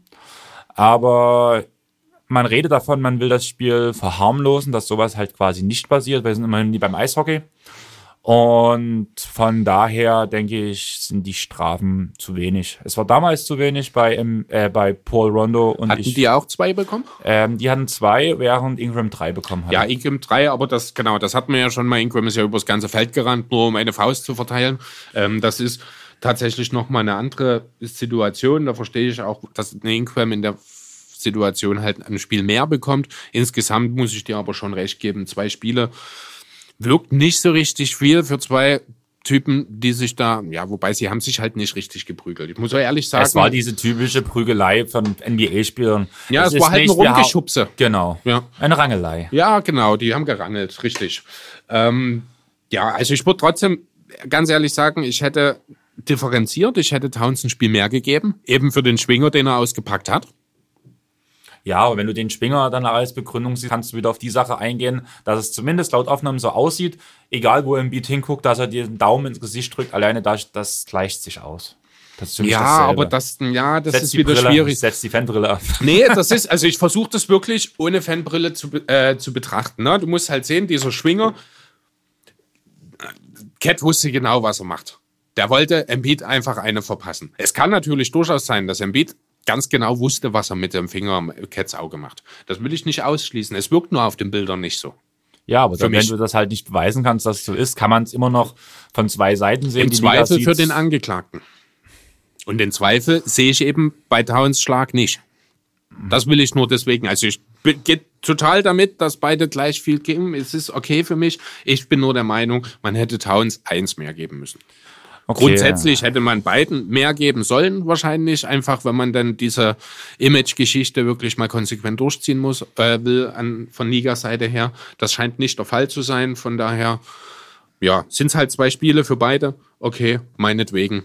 Was ich im Nachhinein noch sagen muss, was sich beide danach noch auf Instagram beziehungsweise Facebook und Twitter geleistet haben, ist für mich auch nochmal eine Bestrafung wert, muss ich ehrlich sagen. Einfach weil die Liga ist immer so drauf bedacht, quasi das schlechte Image rauszuhalten seit Malice in the Palace. Und nun tun es beide Spieler, angefangen von Embiid, noch in die Medien tragen. Ja, jetzt kannst du wieder sagen, Embiid ist der Typ, der macht das halt. Und das erwarten die Leute von ihm. Ich rede jetzt nicht von ähm, Spielen sperren, äh, hier ähm, Spiele sperren von den Spielern, sondern einfach von einer Geldstrafe 25.000 oder irgendwas. Da wurden schon weniger Sachen quasi in die Welt getragen von Teams, Verantwortlichen und Spielern. Und da kann man auch dort diese Geldstrafe, diese, so dieses, hey, das tut euch nie weh, aber wir wollen zumindest was statuieren, damit es für draußen gut aussieht. Ja, aber das kannst du nicht für die Instagram-Geschichte am Anschluss machen. Das funktioniert nicht, weil das ist, da ist ja nicht mal wirklich eine Beleidigung dabei. Das ist einfach nur Social Media. Also wenn du das machen willst, dann müsstest du wahrscheinlich jeden zweiten Spieler, der nach dem Sieg äh, sich jubelnd mit einem kleinen Text auf Instagram meldet, müsstest du dann bestrafen. Letztlich hat ja Embiid nur gesagt, mehr oder weniger, ich bin unter Löwen aufgewachsen und dann hat mich eine Katze angegriffen. Ja, aber das ist halt quasi eine Runterbrückung von Cat. Ja, aber das und ist danach doch was, diese, aber da kann sich die Liga nicht einmischen. Das ist ja. eine Sache zwischen den beiden. Das ist ja nicht mal eine Beleidigung ja, keine Ahnung, das ist für mich, das war danach einfach aufgrund von der Sache, einfach weil ich es auch irgendwie von beiden nicht erwartet habe, war mir es zu viel. Also. Mhm. Ja, nee, also da muss ich sagen, also ich muss ganz ehrlich sagen, was ich ein bisschen lächerlich fand, das ist hier dieser Post äh, von Towns, ich glaube, das war sogar der mit den Bildern, äh, wo dann hier I was äh, den das Zitat quasi von Embiid nochmal wiederholt hat mit schöner hier 13-jährige Mädchenschriftart mit ab und zu mal einen großen Buchstaben, weil er sich über ihn lustig machen will oder so, ähm, fand ich dann doch ein bisschen arm. Das war von schwach. Towns muss ich also das ja ganz ganz dünn, ganz besonders wenn man dann äh, sich dann auch noch darüber bewusst wird, dass er Embiid unter Towns Bild kommentiert hat da nochmal auch ein bisschen deutlicher geworden ist. Hat er auch unter anderem äh, die Playoffs angesprochen, die Towns ja noch nie erreicht hat. Ich fand diesen Text extrem gut. Ich fand es auch sehr schön, ja. Ähm, um das Ende habe ich mir als Zitat hier äh, dann auch nochmal mit notiert und zwar Don't get it twisted, I own you. Du gehörst mir, Carl Anthony Towns. Also da hat wirklich Embiid ganz klar nochmal gezeigt, wer hier auch der Social Media König unter den beiden ist. Sehr interessant fand ich ja, dass es nicht lange gedauert hat, bis Towns den Beitrag, also den Kommentar, entweder gelöscht oder verbogen hat. Ähm, wurden nie alles allgemein gelöscht von beiden Seiten? Nicht, dass ich, also das Einzige, was ich dann dazu noch mitgekriegt habe, war halt, dass Embiid hat dann selber noch mal einen Screenshot von seinem eigenen Kommentar gepostet und hat dort dazu geschrieben, dass er gelöscht ist. Das war das Letzte, was ich dann dazu noch mitbekommen hatte. Ähm, ich habe bloß das Zeug dazu gelesen und habe jetzt danach die Screenshot äh, beziehungsweise die Post nicht mehr direkt verfolgt, muss ich sagen, zumal da ja auch 20.000 Kommentare drunter waren. Ja, allerdings. Ich habe sie mir angeguckt aber danach den entscheidenden Kommentar rauszusuchen. Hm. Nee, das, also das habe ich auch nicht selber gemacht. Da bin ich ganz froh, dass es da die eine oder andere Seite aus den USA gibt, die uns da dann via Facebook und Co. ein bisschen unter die Arme greifen. Aber ich würde sagen, wir gehen einfach mal aufs nächste Thema. Mhm. Du hast jetzt über die Sixers geredet. Ich würde mit dir gerne über Golden State reden. Sehr gern. Wir, wir haben in der Folge mit Lars haben wir unsere Playoff Predictions gemacht. Fühlst dich ein bisschen im Recht jetzt, was? ich, wir hatten am Anfang das Thema Mehlprinz. Ja. und irgendwie trifft das auch genau. Ach komm, lass uns mal eine Liste mit den acht besten Teams der Conference machen. Lass, ich, ich ignoriere jetzt einfach mal die Warriors, weil ich weiß genau, dass die am Ende eh nicht in die Playoffs kommen. Zwei Wochen später haben sich die zwei besten verbliebenen Spieler auch noch verletzt. Ja, Mehlprinz. Trifft es eigentlich ganz gut. ich will da immer noch wieder sagen, ich muss einfach betonen, einfach weil ihr mir das beide so unterschiebt. Ich war der Einzige, der sich nebenbei um die Technik gekümmert hat und danach innerhalb von fünf Minuten irgendwie eine Liste, die so nebenbei im Kopf war, aufs Papier gebracht hat. Es ist trotzdem arm, dass man Golden State in Toronto verlässt, vergisst. Aber vielleicht verletzt sich ja Siakam auch noch. Umso amüsanter, ist, umso amüsanter ist es jetzt. Für dich natürlich, ja. ja. Ähm, für die Warriors wahrscheinlich weniger. Curry drei Monate. Ich wage zu bezweifeln, dass er in drei Monaten wieder da ist, um ehrlich zu sein. Also gut, das heißt, es kommt so ein bisschen drauf an, natürlich, wie die Situation der Warriors dann ist, wenn er potenziell wieder fit sein sollte. Ähm, hängt auch damit. Die Situation wird nicht gut sein. Richtig, aber ich kann mir zum Beispiel durchaus vorstellen, wenn man noch irgendwie im Dunstkreis der Playoffs sein sollte. Was natürlich nur dann funktioniert, wenn Queen jetzt nicht auch noch länger ausfällt und wieder der Playoff-Tournament Queen wird, der im letzten Playoffs eben war. Ja, aber seien wir doch mal ehrlich, gehört im Interview gesagt, Green spielt mit limitierten Minuten aufgrund von seiner Fingerverletzung, wo nirgendwo direkt stand, was es für eine Fingerverletzung ist. Also entweder ist es wirklich bloß Load Management mhm. oder ein bisschen schon. Und dann sagt Green noch im Interview, naja, ja, ist größtenteils mein Finger. Ich weiß auch noch nicht, ob ich das nächste Spiel spiele. Mhm. Aber mein Knie und mein Rücken tut mir übrigens auch weh. Ja, irgendwie erinnert mich das ein bisschen an die Spurs von mein dem letzter Punkt, Mein letzter Punkt, den ich zu diesem Thema aufgeschrieben habe, wird der Tank rausgeholt, wie damals bei den Spurs für Duncan. Ja, genau. Also das so ein bisschen erinnert mich das daran und auch so die Aussagen, die man jetzt so hört, deuten ja schon durchaus in die Richtung. Deswegen auch meine Meinung, ähm, Curry wird womöglich in drei Monaten noch nicht wieder da sein. Vielleicht lässt man ihn das ganze Jahr aussitzen, vielleicht lässt man ihn zum Ende der Saison rein, damit er wieder ein bisschen seinen Flow bekommt, wer weiß. Ähm, darf ich ehrlich sein, ich glaube nicht, dass die Liga sagen wird, du fällst das ganze Jahr aus. Dafür ist der Name zu groß und es ist nun mal dieser diagnostiziert, dass es ein Handbruch ist. Und mit einem Handbruch fällt man maximal eigentlich in der ganzen Liga so mit diesem Medicine Staff und allem drum und dran fällt man, ja, sechs bis acht Wochen aus. Da fand ich die drei Monate schon extrem. Naja, aber es kann auch immer Komplikationen beim Heilungsverlauf geben, kann die es. keiner Arzt vorhersagen kann. Auch Christaps Porzingis musste nicht anderthalb Jahre warten. Das war aber auch ein Kreuzbandriss und ging nach gebrochener Hand. Also es sind Basketballspieler. Was ist denn, natürlich brauchst du auch die Knie, aber was ist denn wichtiger für einen Basketballer als die Hand? Auf der Position von Christaps die Beine. Auf der Position. Ja, aber, das, aber gerade Steph als ja wahrscheinlich relativ undiskutabler bester Schütze der Liga-Geschichte. Mit einem kaputten Handgelenk hast du durchaus deine Problemchen danach auch wieder reinzukommen. Deswegen würde es mich nicht wundern, und das ist ja eine Sache, die bescheinigt dir im Zweifel auch jeder Arzt, wenn es drauf ankommt, ähm, wenn es halt Da muss ja bloß ein bisschen Rost noch drin sein, dass er sein Gelenk nicht mehr ordentlich abklappen kann oder sowas. Und schon wird aus den drei Monaten, da kommt ein Vierter dazu. Dann sind wir auch schon fast im April. Dann wird er noch ein paar Spiele machen. Und dann ist die Saison für die Warriors wahrscheinlich auch schon vorbei. Hm. Und welchen Platz denkst du, wenn es wirklich so im Worst Case? Also der Worst Case für die Warriors ist auf jeden Fall eine zweistellige Position im Westen. Ich denke mal, Memphis wird sicherlich weiter dahinter sein. In Minnesota erwarte ich immer noch nicht, dass die gut sind. Auch Phoenix nicht. Dann sind es drei. Dann sind wir am Ende bei Platz 12. 10 bis 12 wird es am Ende vielleicht werden für die Warriors. Also vielleicht auch nicht unbedingt der ganz hohe Pick. Aber das ja, muss jetzt fast, anders gefragt, muss das jetzt schon das Ziel für die Warriors sein? Ähm, es muss nicht das Ziel sein. Sie sollen jetzt auch gerade echt probieren, Spiele zu gewinnen. Aber womit? Aber ich finde es traurig, wenn man, wir reden hier immer von Golden State, das Team, was quasi eine ganze Epoche, wie nennt man es am besten, geprägt hat. Ja, die letzten Jahre, schon. Epoche, ja. die letzten Jahre geprägt hat. Und dann gucke ich in den Death Chart rein und sehe, dass der aktuelle Rookie, äh, Rookie Peschal 38 Minuten gestern abgespielt hat. Ja, äh, das ist, glaube symbolisch das, was für die Warriors ist. Und ja, ähm, jetzt fange ich auch mit M an. M ist nicht gut.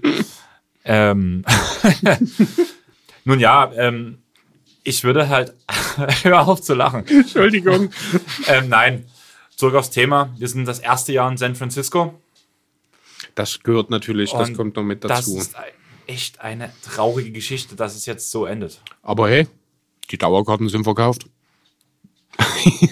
Der Owner freut sich, ja. ja. Aber. Nee, du hast natürlich recht. Neue Arena, neue Stadt, auch wenn es nur die andere Seite letztlich von der Bucht ist.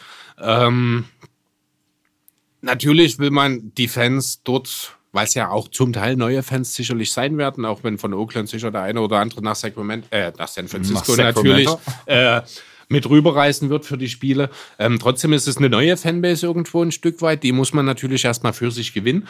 Aber das sind ja keine Unbekannten. Die wissen ja, wie es um die Warriors bestellt ist. Die wissen, dass Clay womöglich das ganze Jahr fehlt. Die wissen, dass Durant weg ist. Die wissen, dass sich jetzt Curry verletzt hat. Dass mit Green offenbar auch einiges körperlicher Natur nicht so ganz Normalzustand hat, sage ich mal.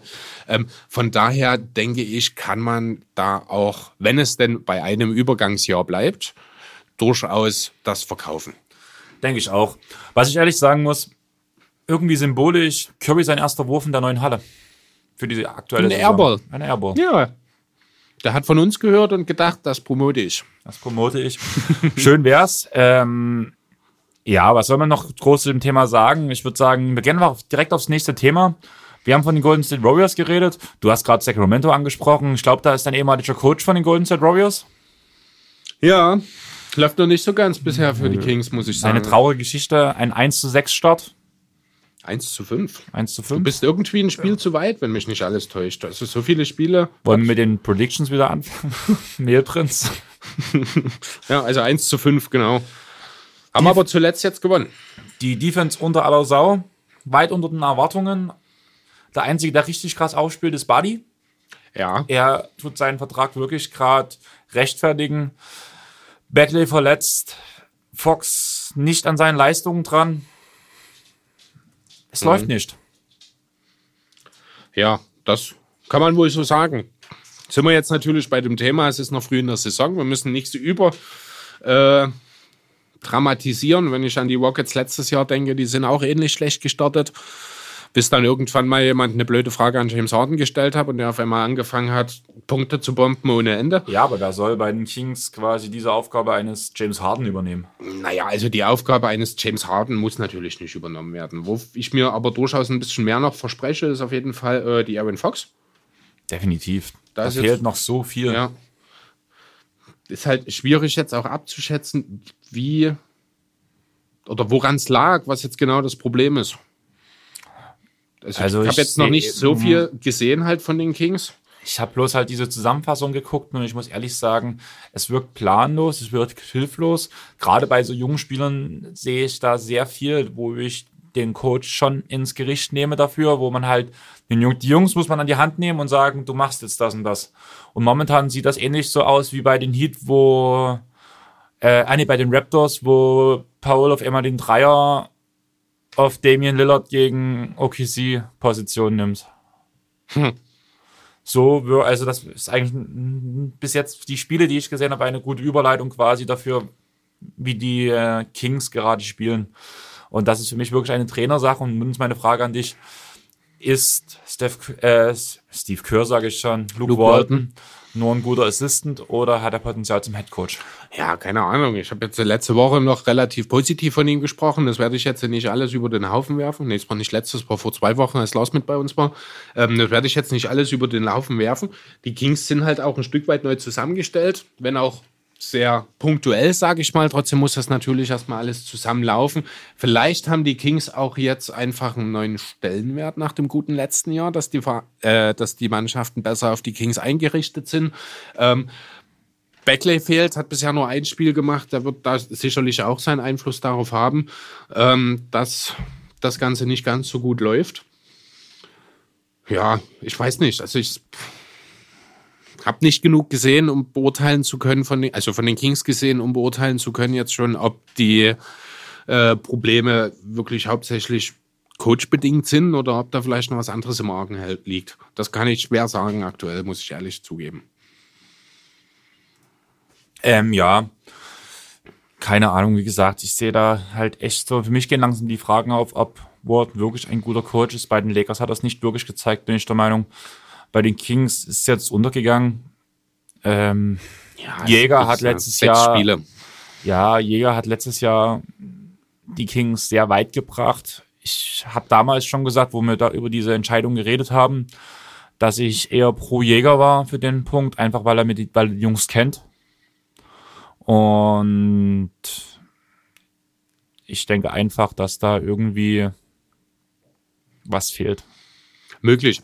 Kann natürlich auch sein, dass einfach das Team noch nicht seine Ideen umgesetzt hat, dass man noch in so einer Übergangsphase ist, äh, dass halt aktuell noch so verschiedene Ideen quasi von Jäger und von Walden so ein bisschen verschwimmen und deswegen alles noch nicht ganz so läuft, dass sich das im Laufe der Saison alles gibt.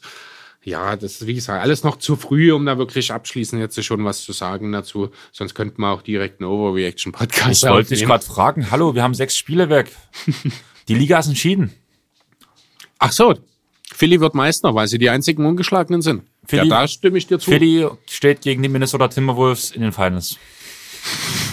da bin ich total dafür. Das wäre auf jeden Fall mal, da wäre Spannung drin, da wäre Action geboten. Im wahrsten Sinne des Wortes wahrscheinlich sogar.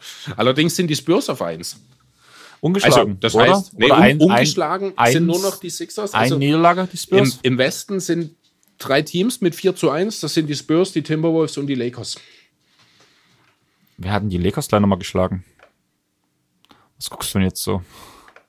Keine, keine Ahnung. Kann ja jeder gewesen sein. Mhm.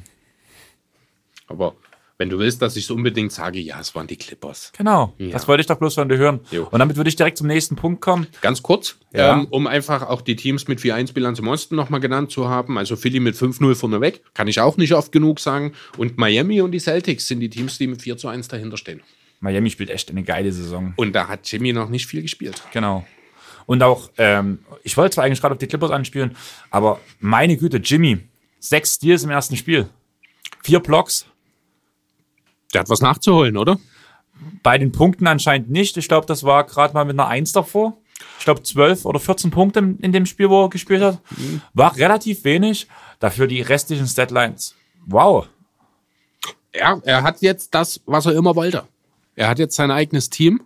Er führt das Team jetzt an und er muss dem Team das geben, was es braucht. Das werden nicht immer Punkte sein. Sondern Defense. Genau, ganz genau. In erster Linie Defense, Leadership natürlich. Für die Punkte sorgen tatsächlich überraschenderweise die Rookies.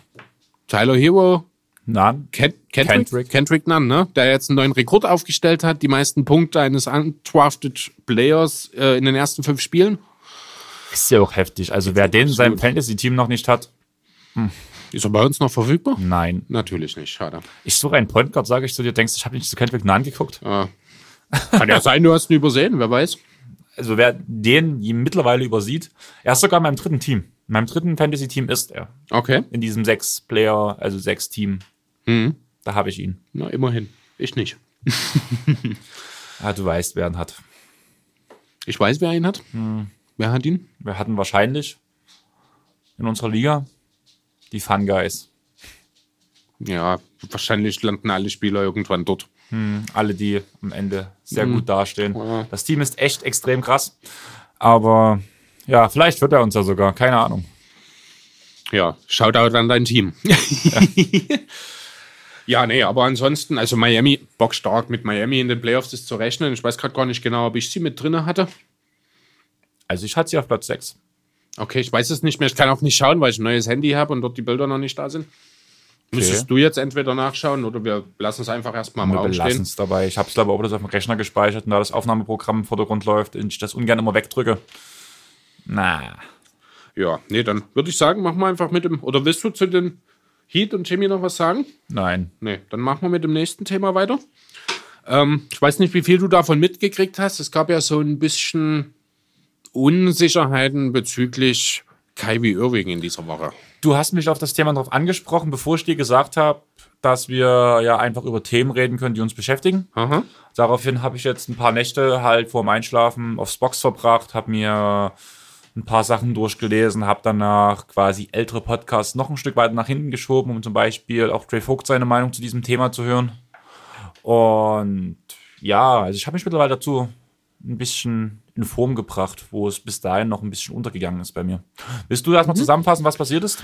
Ja, gerne doch. Ne, also am Dienstag hat, ähm, soweit ich weiß, also ich habe es über Bleacher Report erfahren. Ich glaube, die ursprüngliche Story ist von ESPN, von äh, Jackie McMullen, um genau zu sein.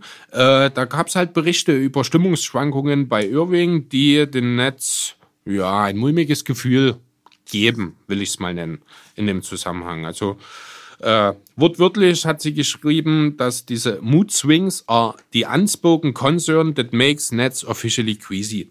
Officials queasy, also ne, diese unausgesprochenen Zweifel sozusagen, die die Nets ein bisschen beunruhigen. Ähm, angeblich soll er sich in solchen Fällen komplett zurückziehen, unwillig sein, mit dem Coach, mit dem Front Office oder gar mit seinen Teamkollegen zu kommunizieren. So eine ähnliche Geschichte gab es schon mal, als er noch in Cleveland war, wenn mich nicht alles täuscht. Das hat er damals dann rückwirkend so ein bisschen, ich glaube, mit dem Tod seines Vaters oder Großvaters war es, äh, Mit dem begründet. Tod seines Großvaters war quasi jetzt in Boston gewesen. Ach, das war in Boston, war okay. In, Boston. in Cleveland gab es auch irgendeine Geschichte, jetzt wo du es sagst, aber das, ich weiß gar nicht mehr, was da genau war, aber auf jeden Fall, das mit dem Großvater war auf die ähm, Saison in Boston auf jeden Fall geschuldet. Okay, dann habe ich das Und verwechselt. in Cleveland war aber auch irgendwas. Genau, also das war während der Playoffs 2017, wo er halt mehrere Tage einfach nicht mit den Kollegen gesprochen hat. Ähm, was dann da jetzt so dort der Grund dafür ist, weiß ich nicht. Dachte, das wäre das gewesen. Das habe ich ein bisschen durcheinander gebracht. Ähm, ja, grundsätzlich äh, soll sowas auch im China-Trip vorgefallen sein. Ähm, und zwar gab es da ein Teamfoto vor dem Pearl TV Tower. Ich habe jetzt das Bild auch nochmal auf den Social Media Kanälen gesehen. Äh, eine, eine Sache ist mir aufgefallen. Kyrie Irving ist der Einzige, der eine Mütze trägt auf dem Bild. Er soll sich geweigert haben, die Mütze abzusetzen für das Teamfoto und die Verantwortlichen aufgefordert haben, das im Nachhinein elektronisch zu retuschieren sozusagen. Hat man nicht gemacht, deswegen hat er auf dem Foto noch eine Mütze auf. Ist auch so ein Thema oder so ein Beispiel einfach für die, nennen wir es, Unberechenbarkeit eines Kyrie Irving. Ja, wir haben die Team oder beziehungsweise was haben wir noch? Ach genau. Ähm, ja, man hofft deswegen, äh, dass da einen positiven Einfluss auf Irving haben kann. Jetzt schon natürlich, aber in erster Linie dann zusammen mit DJ auch. Äh, das soll wohl auch ein Grund für die Verpflichtung von Jordan mit gewesen sein. Also die Nets haben sich viele, viele Gedanken gemacht, bevor man sich für Irving entschieden hat. Ähm, äh, dass man halt versucht, mit Hilfe von Durant und Jordan ihn ja, in eine bessere Kondition, sage ich mal, zu bringen, was das Mentale angeht. Ähm, ja, wie siehst du denn die ganze Sache? Was ist, hältst du denn davon?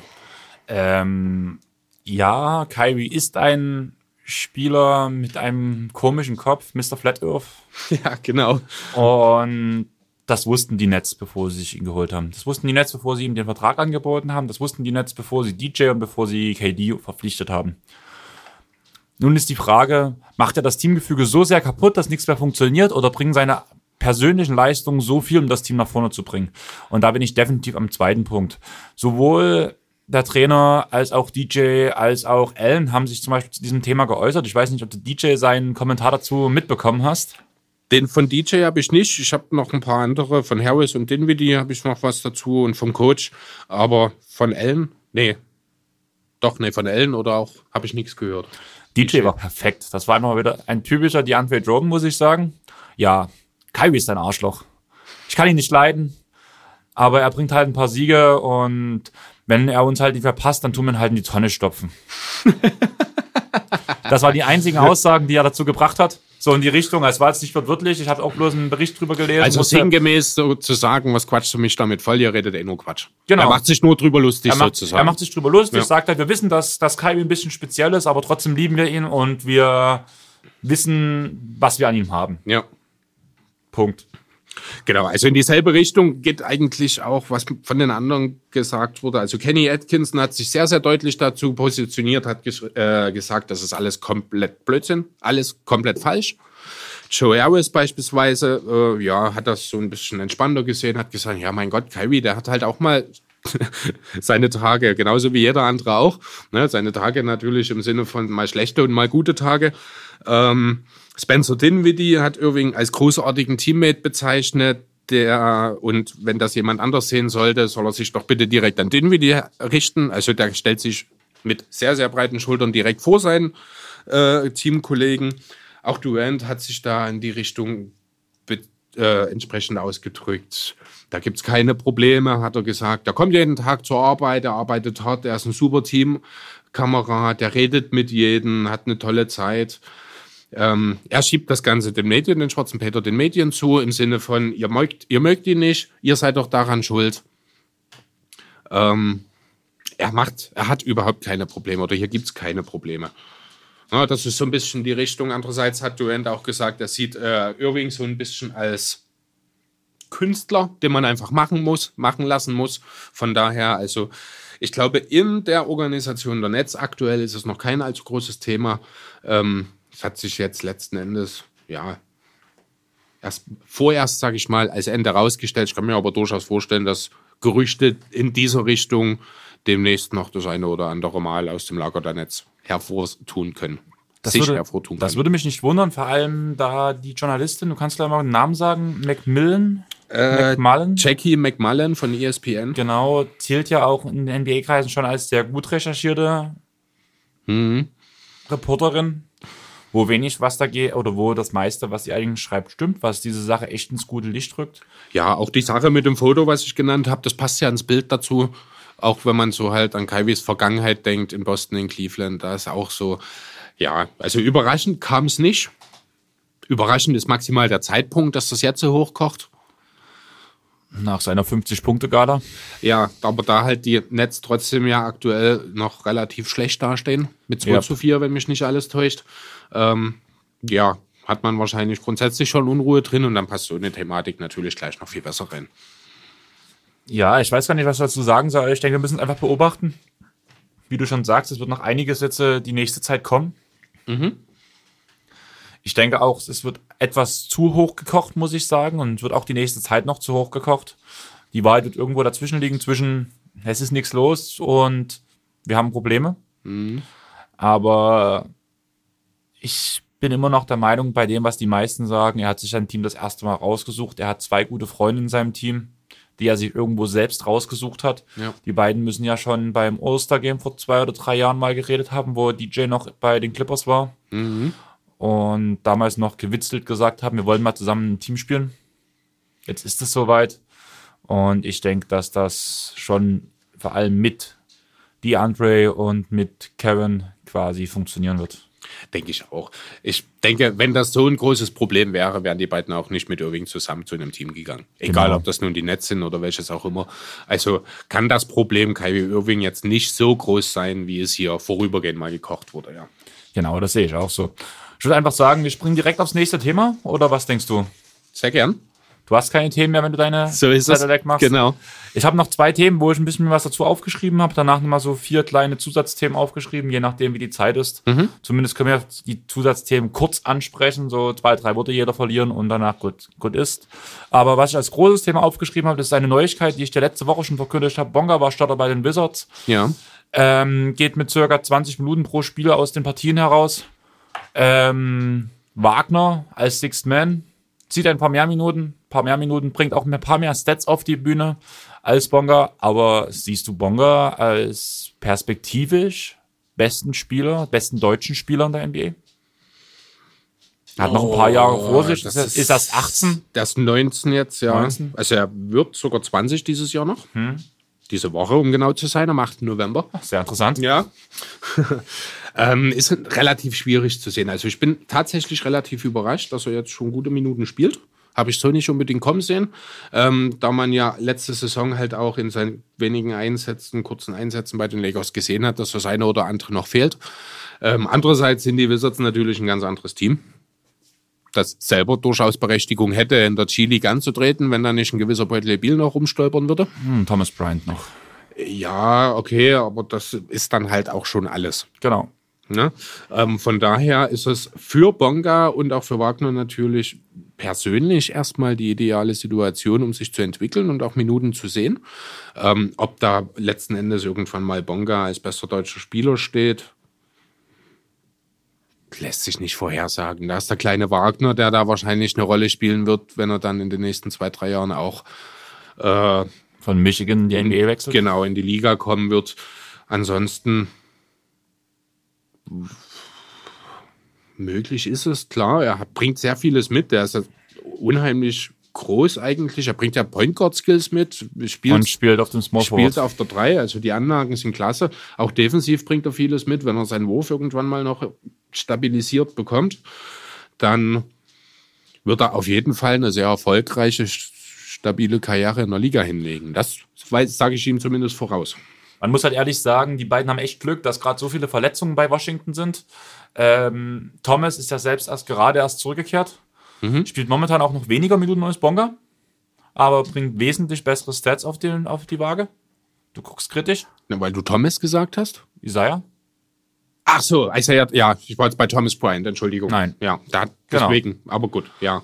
Ähm, man muss ehrlich sagen, Bonga bringt, nicht, bringt sogar sehr, sehr wenig Stats auf die Statline. Hab mir trotzdem ein paar Spiele von denen mal angeguckt. Und ekliger Verteidiger macht viel schwer quasi, quasi ähnlich wie wir gestern, schon, äh, letzte Woche schon geredet haben, mit Gasol als Verteidiger, der sich gerade hinstellt, zwar keinen Ball blockt, aber alles andere extrem schwer macht. Genau. Dieser Art Spielertyp ist Bonga. Er bewegt sich gut abseits des Balles, spielt den Pass zum Assist quasi. Diese ganzen leeren Statistiken füllt Bonga wahrscheinlich bis an den Rand und hat sich dadurch mit viel harter Arbeit quasi ins Herz von Washington gespielt, würde ich sagen. Ja, da gehört ja nicht so viel dazu aktuell. Da reichen noch ein paar gute Leistungen. Ja, also Talent ist ohne Frage da. Ich denke, das war allen auch schon bewusst, bevor er in der Liga gekommen ist. Also zumindest diejenigen, die ihn kannten oder zumindest letztes Jahr dann ihn vielleicht mal gesehen haben. Für ihn wird es jetzt darum gehen, den nächsten Schritt zu gehen. Da ist er auf dem besten Weg. Spielt jetzt so bisher über 20 Minuten, hast du schon gesagt, für die Wizards. Das wird nicht so bleiben. Aber wenn am Ende produktive 15 Minuten im Schnitt für die Saison rauskommen dabei und er seine, An äh, seine Anlagen zeigen kann, und da rede ich in erster Linie halt von der Physis und von seinen Playmaking-Skills, die er ja ohne Frage mitbringt, dann wird er seine Nische in der Liga auf jeden Fall finden. Und was denkst du bei Wagner? Kann er es halten, Six Man von bei den Wizards zu bleiben? Zuzutrauen ist es ihm auf jeden Fall. Also Macht rein teamintern ist ja jetzt die Konkurrenz auch auf der Bank nicht unbedingt so übermäßig groß. Von daher wüsste ich jetzt nicht, wer da teamintern großartig dazwischen grätschen soll. Nun ja, ja, da er nur irgendwo zwischen 4 und 5 rumspringt, hast du immer noch mit Hachimura, mit Thomas Bryant, mit David Bertans. Da, ja, gut, Berthans kann auch auf die 3 gehen. Ähm, Hashimura startet nämlich an für die äh, Wizards, ne? Muss ja. Ja. Ja, er wird seine Rolle als äh, Bankspieler einnehmen. Ob es am Ende das Sixth Man wird oder das siebte, achte, das ist natürlich auch noch schwer zu sagen. Zuzutrauen ist es ihm. Ähm, Nur, mal, nur mal kurz so bei Moritz Wagner quasi die Stats der letzten Woche mit 13 Punkten, 5 Rebounds, 0,5 Assists, 1,5 Steals Sehr und, ordentlich. und zweieinhalb Turnovers. Für seinen jungen Spieler in so einem Team definitiv ordentlich. Ja, das auf jeden Fall. Ähm, ja, bei ihm wird es wahrscheinlich darauf ankommen, wie er sich mittelfristig defensiv dann positionieren kann. Übrigens, brauchst du noch einen guten Power Forward bei dir? An wen denkst du jetzt? An Wagner. An Wagner selbst, okay. Die Fantasy Points belaufen sich auf 18,5 bis 21,8 Punk äh, Punkte. Mhm. Keine schlechten, Punkt, äh, keine schlechten Points für Fantasy. Ja. Schau doch mal rein. Nur mal so nebenbei. Ich würde sagen, wir springen einfach direkt aufs nächste Thema. Äh, kurzer Fun-Fact davor. Ja. Kennst du den Namen des Vaters von Moritz Wagner? Nein. Axel Schulz. Aber es ist nicht der Boxer. Ja, das dachte ich mir schon. Also ich müsste ihn kennen. Ich habe die Reportagen auf The Zone gesehen, alle vier, wo ja auch der Vater zu Wort kommt. Aber ich habe noch einen Fun Fact für dich. Wie groß sind Boban Marjanovics Eltern? Das habe ich jetzt gesehen. Die sind beide sehr, sehr klein. Ich glaube, keiner von beiden hat die 1,80 geknackt. Ähm, doch, nicht. der Vater, glaube ich, war bei 1,85 und die Mutter bei 1,79. War es doch so? Ich hatte gedacht, die wären sogar kleiner gewesen. Auf jeden Fall passt der ja irgendwie in die Familie nicht so ganz Gar rein. nicht. Das habe ich, Ich gesehen. so ja. gelacht. Ist so ein bisschen, als würde wahrscheinlich ja das umgedrehte Bild Porzingis, Barea und Boban. Genau. Ne? Nur halt genau umgedreht mit zwei Zwergen dann, wenn es ein Familienfoto bei im Hause Marjanovic gibt. Fand ich auf jeden Fall sehr lustig, wo Ja, ich das das- gesehen habe. Allerdings. Ich würde einfach direkt aufs nächste Thema springen, weil Wizards, Müssen wir jetzt wenn auch der nicht noch Wizards mehr Part schon sagen. nicht, um nochmal kurz auf unsere Wizards Preview, wer es noch nicht gehört hat, hört endlich mal rein. Ist eine der schlecht gehörtesten Previews, einfach weil ich denke, dass halt die Wizards mit den Suns haben wir, glaube ich, zusammen gemacht, wenn ich mich nicht ganz täusche. Ja, reizt wahrscheinlich nicht ganz so viele Reizt Leute. wahrscheinlich nicht so viele, aber es sind ein paar interessante Sachen dabei, unter anderem, dass bei Locked on Wizards selbst dort mehr über die WNBA-Mannschaft aus Washington gesprochen wird, als über die normalen Wizards. Ja, das wird sich jetzt auch wieder gegeben haben, wo die WNBA-Saison vorbei ist. Aber Ja, die müssen jetzt ja über Wonga und Wagner reden. richtig. Von daher, scheiß auf Hachimura. Nein, gut, nächstes Thema. Ähm, Kawhi tritt auf. Du hast gesagt, Kawhi Leonard, keine Playmaking-Skills. Spiel 1, 8 Assists, Spiel 2, 9 Assists. Dann gegen die Suns waren es, glaube ich, plus einer. Dann gab es Load Management. Dann waren es wieder sechs. Naja, also Er zeigt, dass er es kann. die Zahlen zeigen, dass er es kann. Nein, Trey Drummond ist auch kein guter Passer, nur weil er auf einmal vier Assists pro Spiel spielt. Ah, Man sieht's bei, also du weißt ja, dass ich eigentlich schon, ich glaube, das einzige Spiel, was ich von Clippers nicht gesehen habe, war Suns und Utah. Bei dem Rest habe ich mir mindestens die Zusammenfassung angeguckt und es sieht schon geil aus. Ja, ich glaube, wir hatten sogar letzte Woche auch kurz schon drüber gesprochen. Ich weiß nicht, ob es bei der Aufnahme oder Bei der Aufnahme haben wir kurz über das Suns-Spiel geredet, dass ich das nicht gesehen habe, wo sie verloren haben. Nee, ähm, ich meine zum Thema Kawhi und dem nächsten Schritt in seiner Entwicklung. Wir hatten es schon mal Du, irgendwann. das war in einem, das war glaube ich sogar in der Clippers Preview ganz am Anfang, wo du zu mir gesagt, wo wir die Diskussion hatten, Kawhi guter Playmaker oder ist das das, was den Clippers fehlt, quasi Playmaking? Wo ich gesagt habe, ich traue es ihm zu, dass er, wenn er muss, dass er es hinbekommt. Und du hast gesagt, nein. Ja, mag sein. Also ich traue dem Braten auch jetzt noch nicht. Dafür ist die Saison bisher einfach noch nicht lang genug. Ähm, aber ja, wer weiß, wer weiß, vielleicht ist es einfach so, dass Kawhi in dem Wissen, zu welchem Team er gegangen ist, genau weiß, dass äh, in diesem Team eben das Playmaking fehlt und deswegen äh, wenn ihr euch wundert, warum wir gerade so abgestockt sind, Nero hat sich gerade zu mir auf die Couch ges gesellt und versucht mich hier gerade ein bisschen von der Couch runterzuschieben. Also Couch auf die Also Bank. Aufnahmebank. genau. Kommt auf jeden Fall noch ein Bild dazu. Genau. Das ist ein sehr schönes Bild.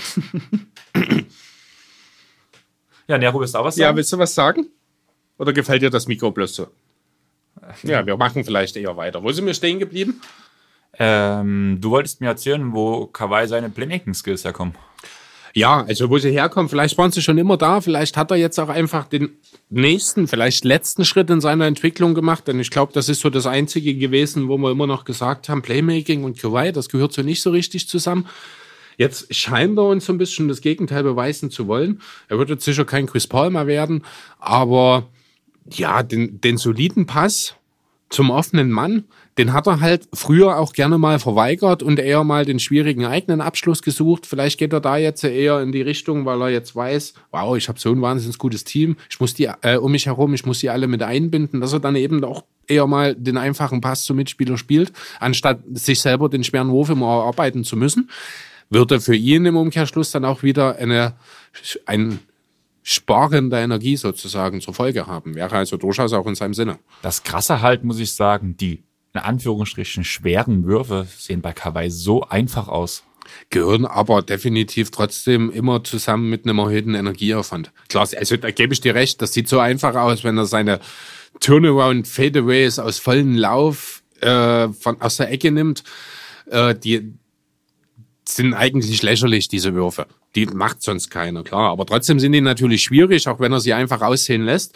Und wenn er da eben, bevor er zum Wurf hochgeht, in dem Wissen, dass er ja wahrscheinlich eh gedoppelt wird, genau aufpasst, dann sieht er eben schon den Mitspieler und kann da frühzeitig schon reagieren. Und das ist durchaus auch eine Sache, an der man arbeiten kann und an der er vielleicht auch über den Sommer gearbeitet hat. Und einfach jetzt das Spiel anders sieht, auch ein Stück weit.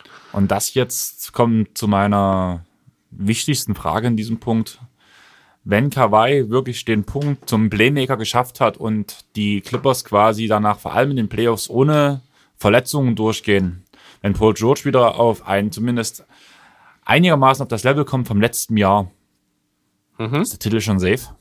Safe ist gar nichts in der Liga. Es würde natürlich die, den Top-Favoriten LA Clippers nochmal ein bisschen mehr zum Top-Favoriten machen, da muss man nicht drüber reden. Ähm, sicher ist das deswegen noch nicht, weil Dafür ist einfach die Stichprobe noch zu gering. Sollte sich natürlich herausstellen, dass er das über die ganze Saison leisten das kann. Das war ja meine Aussage. Wenn der Playmaking-Skill wirklich so vorhanden ist, wie er bis jetzt aussieht, dann würden die Quoten wahrscheinlich für die Clippers noch ein bisschen runtergehen, ja. Aber sicher ist natürlich noch nichts. Und dann kommt die letzte Frage zu diesem Thema für mich. Kann Kawhi trotz des Load Managements MVP werden? Ich meine, es gibt keine direkte Vorgabe, was ein MVP leisten muss, war, wie viel Spieler ein MVP machen muss und so weiter und so fort. Gibt's? Man sagt immer, bei, bei einem MVP muss man zum Beispiel auch in eins der Top-Teams sein. Hat bei Russell Westbrook damals nicht gezählt. Was ist, wenn die Clippers den Punkt erfüllen, Top-Team, aber ein paar Spiele fehlen. Aber trotzdem ist es zu 100% klar, dass Kawhi Leonard der Spieler schlechthin ist in diesem Team, der den Grund für Platz 1 schafft. Naja, also das muss man schon ein bisschen differenzieren. Er hat durchaus eine Möglichkeit, ja, das ist richtig. Dafür darf er aber eben auch nicht zu viele Spiele äh, verpassen. Das trifft natürlich grundsätzlich auf jeden zu. Ähm, MVP heißt ja aber im Endeffekt nicht bester Spieler, sondern wertvollster Spieler. Also muss man dann schon auch schauen in den anderen Teams, die sich oben positioniert haben, ähm, ob dort dann nicht vielleicht, und das könnte beispielsweise auch ein Kyrie Irving vielleicht am Ende oder der Saison sein, oder ein Embiid, den ich jetzt bewusst aufgrund der Load-Management-Thematik mal außen vor lassen wollte, oder vielleicht auch ein Anthony Davis beispielsweise, wenn dort die Zahlen stimmen, wenn der Rekord des Teams stimmt und äh, ja, und die Story dazu einfach auch da ist. Denn Kawhi wird keine Story groß generieren, Dafür ist er nicht der Typ. Ist nicht die Story bei Kawhi schon, dass er nach LE geht, sich gegen LeBron entscheidet und wahrscheinlich die Chance hat, zum dritten Mal feines MVP zu werden bei drei verschiedenen Teams? Das ist aber keine Story, die für den Regular Season MVP relevant ist. Ähm, wenn man es Dafür darauf muss in der Saison noch irgendwas kommen. Also er müsste dann wahrscheinlich wirklich sieben, acht Assists averagen über die Saison, damit er dort. Äh, das war ja meine Aussage. Wenn sein naja, Playmaking-Skill? Also, ja, gut, aber das ist relativ. Auch Kemba Walker ist ein guter Playmaker. Der legt sechs Assists, ich glaube, hat er in Charlotte im Schnitt etwa aufgelegt. Auch Kyrie Irving ist ein guter Playmaker. Der hat es auch, ich glaube, nie über sieben geschafft. Ja, du kannst auch mit weniger Assists letzten Endes ein guter Playmaker sein. Die Frage ist, welchen Einfluss hat sein Playmaking letzten Endes auf das Team? Ja, und da hat er natürlich einen Punkt für sich, weil die Clippers sind ein Team, das ohne ihn Wenn kein Oster hat, solange Paul George noch nicht zurück. Na, vor allem ist es ein Team, das mit Ausnahme vielleicht von Lou Williams keinen mittelmäßigen Playmaker hat. Ja. Zumindest bis George wieder da ist. Ne? Und dann würde das natürlich auch ein Aber Stück auch weit George ist kein guter Playmaker. Er ist ein ist überdurchschnittlicher Playmaker für seine Position. Für einen Mittelmäßig. Flügelspieler? Durchschnittlich. Nee, also da ist er schon besser. Er ist schon überdurchschnittlich. Also ein durchschnittlicher Playmaker auf der 3 wäre beispielsweise. Wer wäre denn das? Lauri Markanen. Also Lauri Markan ist schon mal kein Dreier. Ja, auf seiner Position ja, aber Ja. Äh, ein, ich habe gerade einen Namen im Kopf. Jetzt ist er wieder weg. Morris vielleicht? Nee, Morris unterdurchschnittlich. Small Forward Morris. Monte Morris meinst du? Ähm, ist nicht Markiv Small Forward oder Marcus? Die sind eigentlich beides Swingman, Dreier, Vierer. Die nehmen sich nichts. Sind Zwillinge. Ja, aber damit wäre das doch die Position. Ja, Kawhi. aber das sind ja auch beides Spieler, die näher den eigenen Abschluss suchen. Ich suche jetzt, ich überlege ja wirklich gerade so äh, einen Jake Crowder zum Beispiel, der im richtigen System auch ein überdurchschnittlicher Playmaker, also Passer, sag ich mal, besser in, also im richtigen System auf der 3 sein kann, der aber eigentlich keine Passing-Skills mitbringt. Ja, da zum Beispiel, das ist für mich ein durchschnittlicher Passer dann auf der 3, der im richtigen System funktionieren kann. Paul George kann auch ohne System äh, für seine Mitspieler kreieren. Deswegen ist er für mich äh, für seine Position überdurchschnittlich. Ich sage ja nicht, dass er ein überragender Playmaker ist. Ich sage nur, er ist für seine Position überdurchschnittlich. Nun gut, ähm, das heißt, ich muss wieder mal auf mein Glück vertrauen, dass Kawhi das schultert. Ich habe jetzt noch vier kleine Themen, einfach bloß kurz deine Meinung dazu. Charlotte und die Suns drehen auf. Mindestens 500 Rekord momentan bei beiden. ja, Lars freut sich wahrscheinlich gerade. Lars freut sich, vor allem dank PG Washington. Ja, der, der richtig starke Kampagne bisher spielt. Und ja, sag mal was dazu, was du denkst, was du fühlst. Ja, ich muss ehrlich sagen, ich fühle jetzt bei beiden Teams nicht allzu viel. Ich habe das Gefühl, das ist die Feel-Good-Story quasi. Niemand hatte sie auf dem Schirm. Ähnlich wie bei den Kings letztes Jahr, wobei ich denke, dass sie das nicht über eine komplette Saison tragen können. Eher die Suns als Charlotte vor allem. Memphis stand letztes Jahr, ich glaube, nach fünf Spielen auch mit 4 zu 1 oder so da. Deswegen sage ich Ja, einfach, also das die Clippers ist, auch. Ne, ja, ähm, das ist 4-0 ne- die Clippers letztes Jahr. Das ist natürlich alles jetzt noch mit Vorsicht zu äh, genießen. Gerade im Falle der Suns war ja aber sind wir uns relativ einig, dass die Verpflichtung insbesondere von Rubio oder auch einem Aaron Baines, von dem wir ja überrascht waren, dass er doch, doch so guten Einfluss hat. dass er die meisten Spiele vor allem über die komplette Zeit durchkriegt, Ja, ohne ja, in gut. Foul Trouble zu kommen. Ja, gut, aber er hat natürlich jetzt auch dadurch, dass Aiden sich ja auch selber ins Abseits geschossen hat, eine neue Verantwortung auch direkt mal in Phoenix bekommen. Ja, mal gucken. Das ging ja auch jetzt vor die Spielergewerkschaft quasi und die, ich habe mir heute ein Pod noch dazu angehört, das wusste ich auch nicht. Die Spielergewerkschaft darf nur in zwei Fällen in der Saison gegen so eine Strafe vorgehen, um die zu verkürzen. Und die Spielergewerkschaft hat gesagt, aufgrund der Tatsachen, die vorliegen, an, tun wir diesen Fall als einen unserer zwei Fälle, die wir in der Saison machen dürfen, quasi, um die Strafe zu mildern. Okay, und vornehmen. weißt du, was da vorliegt? Ähm, naja, ähm, es wurden quasi Proben genommen, ob er irgendwelche ähm, leistungsfördernden Mittel genommen wurde. Nein. Und es wurde ein Abführmittel, was quasi für die Abführung dieser Mittel, dass man das mehr nachweisen kann, nehmen kann, weshalb das halt als verbotene Droge gilt. Ach so, also er hat etwas genommen, womit normalerweise Das leistungssteigere Mittel vertuscht, Vertuscht werden. und deswegen steht das, ja- okay, gut, dann Er hat sich wird halt er dafür das, entschuldigt, hat Ja. halt gesagt, Riesenenttäuschung für die Sands-Organisation, Plan Plupp, was Mhm. jeder Spieler sagt, dass er nicht wusste, was er genommen hat. Quasi, was jeder sagt. Es ging halt Ja. vor die Spielergewerkschaft. Die Spielergewerkschaft hat gesagt, wir haben hier eine Chance, wirklich was zu erreichen, dass wir das verkürzen können quasi, dass wir den Suns helfen können, dass wir Aiden helfen können, weil wir an seine Unschuld glauben. Und momentan ist es halt eine Bearbeitung, was im Endeffekt wirklich passiert. Keine Ahnung. Okay, ja gut. Ähm, ja, nichtsdestotrotz, die Suns, wie gesagt, also man hat ja schon damit gerechnet, dass sie sich verbessern, alleine schon durch den Rubio-Faktor. Das zeigt sich so ein bisschen. Man Ich muss ehrlich sagen, ich habe es damals auch in der Preview gesagt. Ich hatte die Suns als vorletzten Platz im Westen. Mit Abstand zu, den, zu Memphis, aber auch mit Abstand zum vorvorletzten. Ich habe nicht gedacht, dass die wirklich zumindest zum Start der Saison so loslegen. Ja, wird sich natürlich noch relativieren, werden sich sicherlich nicht bei einer 50%-Quote einpegeln im Laufe der Saison. Am Ende sehe ich sie wie du immer noch als vier- 14. im Osten, nee, im Westen natürlich, wahrscheinlich im Osten dann als 12., keine Ahnung. Äh, dahin wird es wahrscheinlich am Ende auch laufen. Sehe ich auch so. Ähm, direkt zum nächsten Punkt. Haben uns beide zu den letzten Zusatzthemen quasi nicht viel aufgeschrieben. Oder hast du noch was zu sagen? Ich habe nichts zu den Suns mehr, ne. LeBron und Doncic, du bad motherfucker. Krasse Ja. Stats. Ähm, Doncic quasi ging mit 10 aus 23, LeBron mit 13 aus 23. Dafür hatte Doncic einen Assist und einen Rebound mehr. Tolle Quoten von beiden Spielern. Die Lakers haben es am Ende für sich entschieden. Wahnsinnsduell. Also hier haben wir wirklich gesehen, ich glaube, die Gegenwart und die Zukunft der Liga sind ja ähnliche Spielertypen, auch Playmaker, die vom Flügel kommen, die im Grunde genommen alles mitbringen. Ähm, und ich glaube, LeBron weiß auch ganz genau, wen er da vor sich hatte. Luka Doncic, der weiß genau, was aus dem mal werden wird.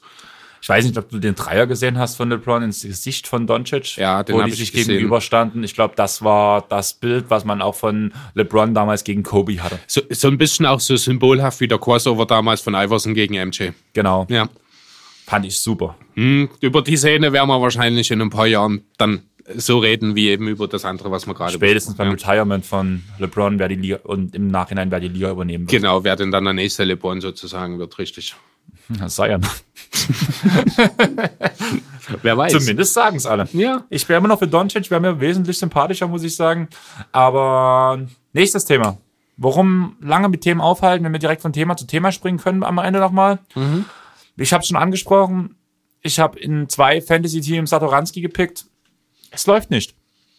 Nee, nicht so richtig. Aber warum nicht? Kannst du es mir sagen? Es läuft nicht viel zusammen, keine Idee. Ähnlich wie bei, ich muss ehr- ehrlich sagen, ähnlich wie bei den Kings. Irgendwas stimmt nicht. Ähm, Lauri hat zum allerersten Mal in den Interviews auch Unmut geäußert, wo er sonst der ruhigere Typ ist. Es ist komisch bei den Bulls. Ja, also Beziehungsweise es ist normal. Wir sind bei den Bulls. Wir, haben, wir reden gerade über ein Spiel, was eine Spielerrevolte angefangen hat. Letztes Jahr. kurz nachdem der Coach erst angefangen hat. Und jetzt ist halt dieses, diese Offseason, die mir, wie die Suns auch eigentlich ganz gut gelobt haben, in den ersten Spielen ganz schön weit nach unten gegangen und vor allem mit Unmut der Spieler. Ja, puh. Schwer zu sagen. Ich habe von den Bulls noch nicht viel gesehen. Ich schaue gerade mal so ein bisschen ins Roster, was so die Statistiken hergeben. Da sehe ich als erstes mal, dass bei den meisten Spielern es noch Probleme mit dem Dreier gibt. Ja, das betrifft Satoranski selbst. Das ist ein Markan, der nur ein Viertel seiner Würfe trifft. Das ist ein Putter, der äh, wahrscheinlich ein Kandidat war für die beste Dreierquote der ganzen Liga, der bisher unterdurchschnittlich trifft. Satoranski selbst trifft mit 38 Prozent den Dreier, aber aus dem Feld insgesamt nur 31 Prozent. Erinnert ein bisschen an Shemet, oder? Ein wenig, ja. Na, aber das ist, also ich denke, hier ist wirklich viel Abstimmungsthematik noch. Ähm, man muss sich natürlich auch bei den Bulls erstmal dran gewöhnen, dass man jetzt einen Point Guard hat, der auch wirklich in der Lage ist, ein Spiel anzuleiten. Das wird äh, gerade in Zach Levine vielleicht nicht immer ganz so gut gefallen, dass er den Ball ein, zweimal öfter aus der Hand nehmen oder geben muss. Äh, obwohl er insgesamt bisher das sehr ordentlich macht, muss ich sagen, Levine. Auch relativ effiziente, 21 Punkte, knapp vier Rebounds. Levine vier ist quasi der Buddy Hill der Kings. Der Kings. So ungefähr. Wobei, ganz ehrlich, bei Buddy Hield sieht das Spiel, ich glaube, besser aus, als die tatsächlichen Zahlen es hergeben aktuell. Okay. Muss ich, also ich habe es vorhin mal kurz gesehen, das waren, ich glaube, die Dreierquote war sogar relativ, Schmal. ja, so könnte man es auch sagen. So, mal sehen, ob wir das auf die Schnelle nochmal hier zusammenfinden. Du kannst ja noch mal einen kurzen Satz dazu, währenddessen zu den Bulls sagen. Ähm, Zu den Bulls gibt es für mich gerade gar nicht viel zu erzählen. Es läuft einfach nicht. Ich denke, es liegt viel an Beulen, weil Beulen für mich kein Headcoach ist. War er damals schon nicht. Klar, wir haben gesagt, er ist Schmieder und alles und mal gucken, was er rauskriegt. Ich denke, im Endeffekt ist es eine ähnliche Geschichte wie bei Walton. Quasi nicht der richtige Head, kein richtiger Headcoach. Ich könnte mir bei ihm gut vorstellen, so ein Fitnesscoach oder sowas, auch wenn er nicht danach aussieht, könnte man vielleicht aus ihm machen, aber irgendwo ein komplettes Spiel zu managen und zum Funktionieren zu bringen, junge Spieler quasi zur Entwicklung zu führen, äh, Scheint da nicht so der Richtige zu sein. Ja. Ja, äh, zum Thema Buddy Hield kurz. Also seine Field Goal Quote generell liegt bei unter 39 Prozent aktuell. Das ist so richtig dünn eigentlich. Die Dreierquote ist, ja, für seine Verhältnisse okay, okay aber auch kein bisschen mehr. 35,8 Prozent, macht 16 Punkte da draus. Also da ist allgemein bei den Kings, um da den Bogen nochmal zu schließen, äh, vieles im Argen. Auch wenn es von Buddy Hield momentan eigentlich wirklich gut aussieht, was er macht. Das muss man wirklich so sagen. Die Effizienz dahinter ist noch nicht da, aber das trifft im Grunde auf jeden aus dem Team zu, mit Ausnahme von Nemanja Bielica. Darf ich kurz mal noch einen kleinen Bogen fahren, nochmal, wenn du sagst, um die Runde zu schließen? Ich würde zum Buddy Hield nochmal mhm. ein paar Jahre jetzt zurückgehen. Dennis Schröder nach seinem Vertrag sah gut aus, war ineffizient, hat ein paar Jahre gedauert, bis die Leute gesagt haben, na, der ist wirklich nie effizient. Sie haben einen ähnlichen Vertrag unterschrieben. Hield hat ein paar mehr leistungsbezogene Boni mhm. mit drinne. Aber ähnlicher Vertrag, ähnliche Vertragslaufzeit, sah bei einfach in dem Fall muss man ehrlich sagen, weil die Kings haben eigentlich letzte Saison gezeigt, dass sie gut aussehen, aber momentan sieht es trotzdem nicht gut aus. In einem Trash-Team mhm. sehr gut aus für seine Verhältnisse, einfach weil er mit Abstand der beste Spieler ist. Ähm, ja, also man kann die Situation nur bedingt vergleichen, finde ich. Zum einen ist Buddy Hield deutlich älter als bei der Vertragsunterzeichnung gewesen, als es Schröder damals war. Ähm, dann ist Buddy Hield vom Spielertyp her Darfgott. Na, also man muss halt immer noch mal schauen, ein Spieler, der nicht hauptsächlich den Ball in der Hand hat, sollte meines Erachtens nach immer etwas effizienter sein als jemand, der den Ballvortrag übernehmen und viel selber kreieren muss. Hield kann natürlich selber kreieren, ist aber auch ein Typ Cutter, ist vor allem der Typ, der mal um den Block rennt und mal äh, so die offenen Dreier kriegt. Ähm, von daher muss man sich fast an der Stelle um Buddy Hield noch mehr Sorgen machen, als man das damals um Schröder gemacht hat. Allerdings, ja. Kleine Sample Size. Wie gesagt, immer noch nur sechs Spiele äh, absolviert bisher. Deswegen würde ich da jetzt Kopf hochnehmen, Mund abwischen und weitermachen. Ganz genau. Ich bin mir sicher, das gibt sich mit selbst, auch wenn Fox dann bei den Kings wieder entsprechend äh, ja, Normalform will ich es mal, gut, wobei Normalform, er legt ziemlich genau das auf, was er letztes Jahr aufgelegt hat, mit ein bisschen schlechteren Quoten nur. Ähm, wenn sich das mit den Quoten relativiert, sehen die Zahlen dann auch wieder besser aus. Und dann macht auch seine Teamkollegen, inklusive auch Buddy Hield, dann besser. Gehen wir jetzt schnell zum letzten Thema nochmal über. Kleiner Off-Topic-Punkt wieder zu diesem Team. Ich habe das Gefühl, die Teams, über die wir am meisten reden, sind die Clippers, die Wirklich? Sixers ja. und Oklahoma da ist halt auch vieles momentan, was Thema ist, ja. Und ja, sind OKC wirklich im Rebuild mit diesem Team? Ich habe keine Ahnung. Ich weiß absolut nicht, was ich mit diesem Team anfangen soll. Die sehen irgendwie so gut aus, wenn die spielen. Die machen richtig Spaß. Die haben mit Chris Paul auch da den richtigen Mann vorneweg. Die stehen jetzt zwar trotzdem mit 2 zu 4 aktuell da. Gefühlt sind sie aber besser, muss ich ganz ehrlich sagen, bisher. Wenn man überlegt, dass am Anfang Adams weit unter seinen Möglichkeiten spielt, nun schon wieder zwei Spiele verletzt ist, ja. Ha. Übrigens auch mein Fantasy-Team. Ja, nee, also wir haben es ja, wir haben ja angesprochen schon äh, vor ein paar Wochen schon mal. Die Sander, sofern sie an diesem Kader nichts verändern, sind grundsätzlich potenziell ein Playoff-Kandidat. Und das zeigt sich halt auch. Aber da haben wir, ich weiß nicht, ob das hast, auf unserer Facebook-Seite sogar Gegenspruch bekommen. Äh, ja, habe ich gesehen, aber habe ich jetzt gerade gar nicht mehr richtig auf dem Schirm. Okay, Sieg tankt, klar, war die Aussage. Und so klar finde ich es definitiv nicht. Also solange Friedel. Das, also aktuell ist, da hat da nichts mit, äh, mit Tanking zu tun, was sie machen. Die wollen Spiele gewinnen. Da geht es ja nicht nur auch darum, äh, ob das nun Tanking ist oder nicht. Man versucht ja in erster Linie auch noch die schweren Verträge abzustoßen. Erst dann kann man wirklich von Rebuild reden und dafür braucht es gute Leistungen. Also ist aktuell irgendwie, ist es der Anti-Rebuild vor dem Rebuild. Man muss jetzt gute Leistung bringen, um die eigenen Spieler ins Schaufenster zu stellen ähm, um dann eben den eigentlichen Rebuild, den man eigentlich vorhat, weiter voranzutreiben. Kann man das dann ja irgendwie mit der Situation der Clippers von letzter Saison vergleichen? Man sammelt viele Picks, man hat ein paar Spieler mit Vertrag, ein paar Spieler, die man vielleicht auch mal versuchen kann, Gegenwert abzugeben mhm. und nicht wirklich versuchen, schlecht zu sein, sondern einfach danach aufgrund, dass man halt gute Leistungen zeigt, kommende Free Agents sagt, hier, wir wollen immer gewinnen. Wir sind nicht der Typ, der halt sagt, wir spielen, wir spielen halt auf Sparflamme. Nein, wir wollen immer Vollgas geben und wir wollen immer das maximal erreichen, was wir können. Dafür tun wir alles. Du meinst quasi, man sammelt sich einen großen Haufen überdurchschnittlicher Rollenspieler an und spekuliert, da man ja genug Assets hat, auf den Superstar sozusagen, äh, was ja quasi der Clippers-Weg war letztes Jahr. Ähm, funktioniert, ich glaube, mit diesem Kader nicht, weil die Gehaltsstrukturen es nicht zulassen. Da sind wir dann wieder bei dem Punkt, der Paul-Vertrag ist massiv, Adams verdient nicht wenig, Schröder natürlich.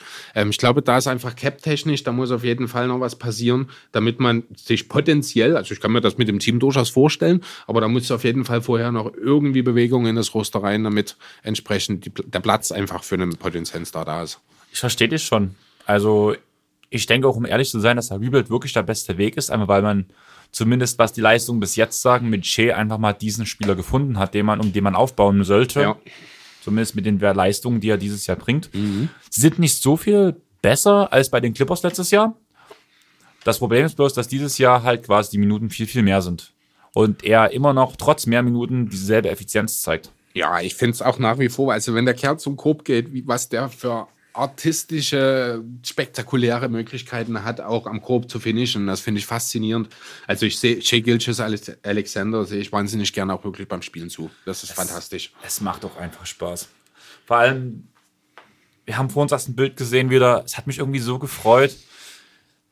Gilches Alexander mit Alexander Walker zusammen beim Trikottausch. Keine Fa Ahnung, der, Family Affairs. Das macht mich glücklich. Keine ja, Ahnung. Schönes Bild. Ja. Ähm, Jupp, hast du noch was zu sagen oder wollen wir langsam gegen Ende gehen? Ach, ich würde gern das Ganze beenden, wie wir das angefangen haben. Philly 5-0. Oh, einziges ungeschlagenes Team. Von mir aus kann man aufhören. Ähm, ja, punkto Philly. Wer von euch kennt eigentlich den Talking the Game Podcast? Ich. Ich auch. Und seitdem wir unseren Podcast haben, ist es quasi der Podcast, mit dem wir den meisten Kontakt haben. Ähm, vor allem meinerseits, ich schreibe schreib relativ viel mit Semmo oder wir haben halt immer mal geschrieben mit Semmo und vor allem mit Matt. Und Chris, ich habe dir sehr kurz erzählt, Matt hat mir angeschrieben, würde mit uns gern einen Podcast aufnehmen. Thema sollen wir uns was überlegen, vielleicht auch zusammen. Er würde mit uns gerne über die Eastern Conference reden. Ich glaube, da geht es vor allem um ein Team, was ihr euch beide austauschen könnt, wo ich dann auch Kopfschütteln in der Ecke sitze und sage, geht mir alle auf die Nerven. Aber ich denke mal, als deine Info für euch, da kommt bald was. Mhm. Ich schätze mal, es wird dieses Jahr auf jeden Fall noch passieren. Matt, wenn du das hörst, kannst du mir mal noch mal ein Zeichen geben. Wir werden ja eh die Tage jetzt schreiben. Und für alle, die Talking the Game noch nicht kennen, guckt es euch mal an. Hört mal rein. Hört mal rein. Es gibt eine Facebook-Gruppe. Talking the Game ist überall auf Deezer und auf Spotify, Apple Podcasts und so weiter, so wie wir verfügbar coole Typen und vor allem mit einer jeden, mit jede Menge Humor. Ja, sehr unterhaltsame Truppe immer. Auch gutes Wissen dabei. Also ich höre den sehr gerne zu. Ohne jetzt meckern. zu schleimen. Jeder von uns, also wir haben es glaube ich schon mal angesprochen, unsere Wurzeln sind bei IGVS. Ja. Ich würde sagen, Talk in the Game hat bei mir zumindest mittlerweile so ein bisschen überholt. Kann ich jetzt von mir so nicht behaupten, aber du hast halt einfach auch so ein bisschen andere Möglichkeiten. Das hatten wir ja auch schon mal, was das Anhören von Podcasts an sich angeht. Ich habe halt hauptsächlich meinen Arbeitsweg. Das heißt, ich muss zweimal, dreimal überlegen, was ich mir anhöre. Das ist jetzt dadurch, dass ja No Danks, die ehemaligen Starters, jetzt wie die Athletic täglich Podcasts raushauen, weiß ich eh nicht mehr wohin mit mir, um ehrlich zu sein, weil ich ein riesen Fan von Skeets, Mellas und Co. bin. Ähm, aber im Zweifel, IGVS ist bei mir immer noch die Folge jede Woche, die ich mir eigentlich schon anhöre. Also ich muss ehrlich sagen, Talking the Game, IGVS sind vor allem vom Unterhaltungsfaktor ganz, ganz weit oben. Wenn ich ein bisschen deeper reingehen will, geht nichts über jeden Tag NBA. Mhm. Einfach mit Jonathan Walker. Walker, sorry. Extrem cool. Und ja, ich würde einfach sagen, mit dieser kleinen Info beenden wir die ganze Sache. Denkt dran, auch wir haben Facebook, Instagram, Twitter. Twitter sind mir sehr inaktiv, muss ich ehrlich sagen. Vielleicht wird das mal mehr. Beim Tauchgang war es ja quasi auch so, dass Arne irgendwann angefangen hat, das Internet voll zu twittern. Aber zumindest auf Facebook und auf Instagram sind wir recht aktiv, auch mit Infos zum neuen Pod quasi jedes Mal, mit Verletzungsberichten, mit krassen Statlines. Aktuellen Sachen aus der Liga einfach, um es zusammenzufassen. Genau. Und vor allem erfahrt ihr dort als erstes, wann der neue Pod in eurem Podcatcher online sein wird. Genau. Damit würde ich jetzt sagen, wir verabschieden uns. Jo. Macht's gut. Ciao. Wir wünschen euch eine schöne Woche. Wir hoffen, wir kriegen es demnächst abgemischt, dass das so spätestens Montag, Dienstag online ist. Dürfte eigentlich kein Problem sein. Dienstag spätestens. Genießt die Woche. Wir zocken jetzt noch eine Runde NBA und gucken danach quasi, äh, wer spielt? Die Pacers und die NBA Bulls. Sunday. Die Die, Bulls. Bulls. Oh, na, da können wir uns doch gleich mal Satoranski das angucken. Ganze anschauen, was denn bei kann den ich Bulls so- los ist. Da kann ich ja gleich mal hoffen, dass er heute eine gute Deadline bringt, wenn ich ihm zugucke beim Spielen. Der Mehlprinz muss Glück haben. Und in diesem Sinne, haut rein. Ciao.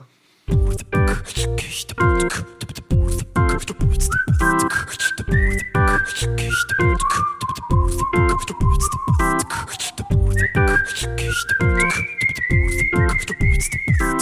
you.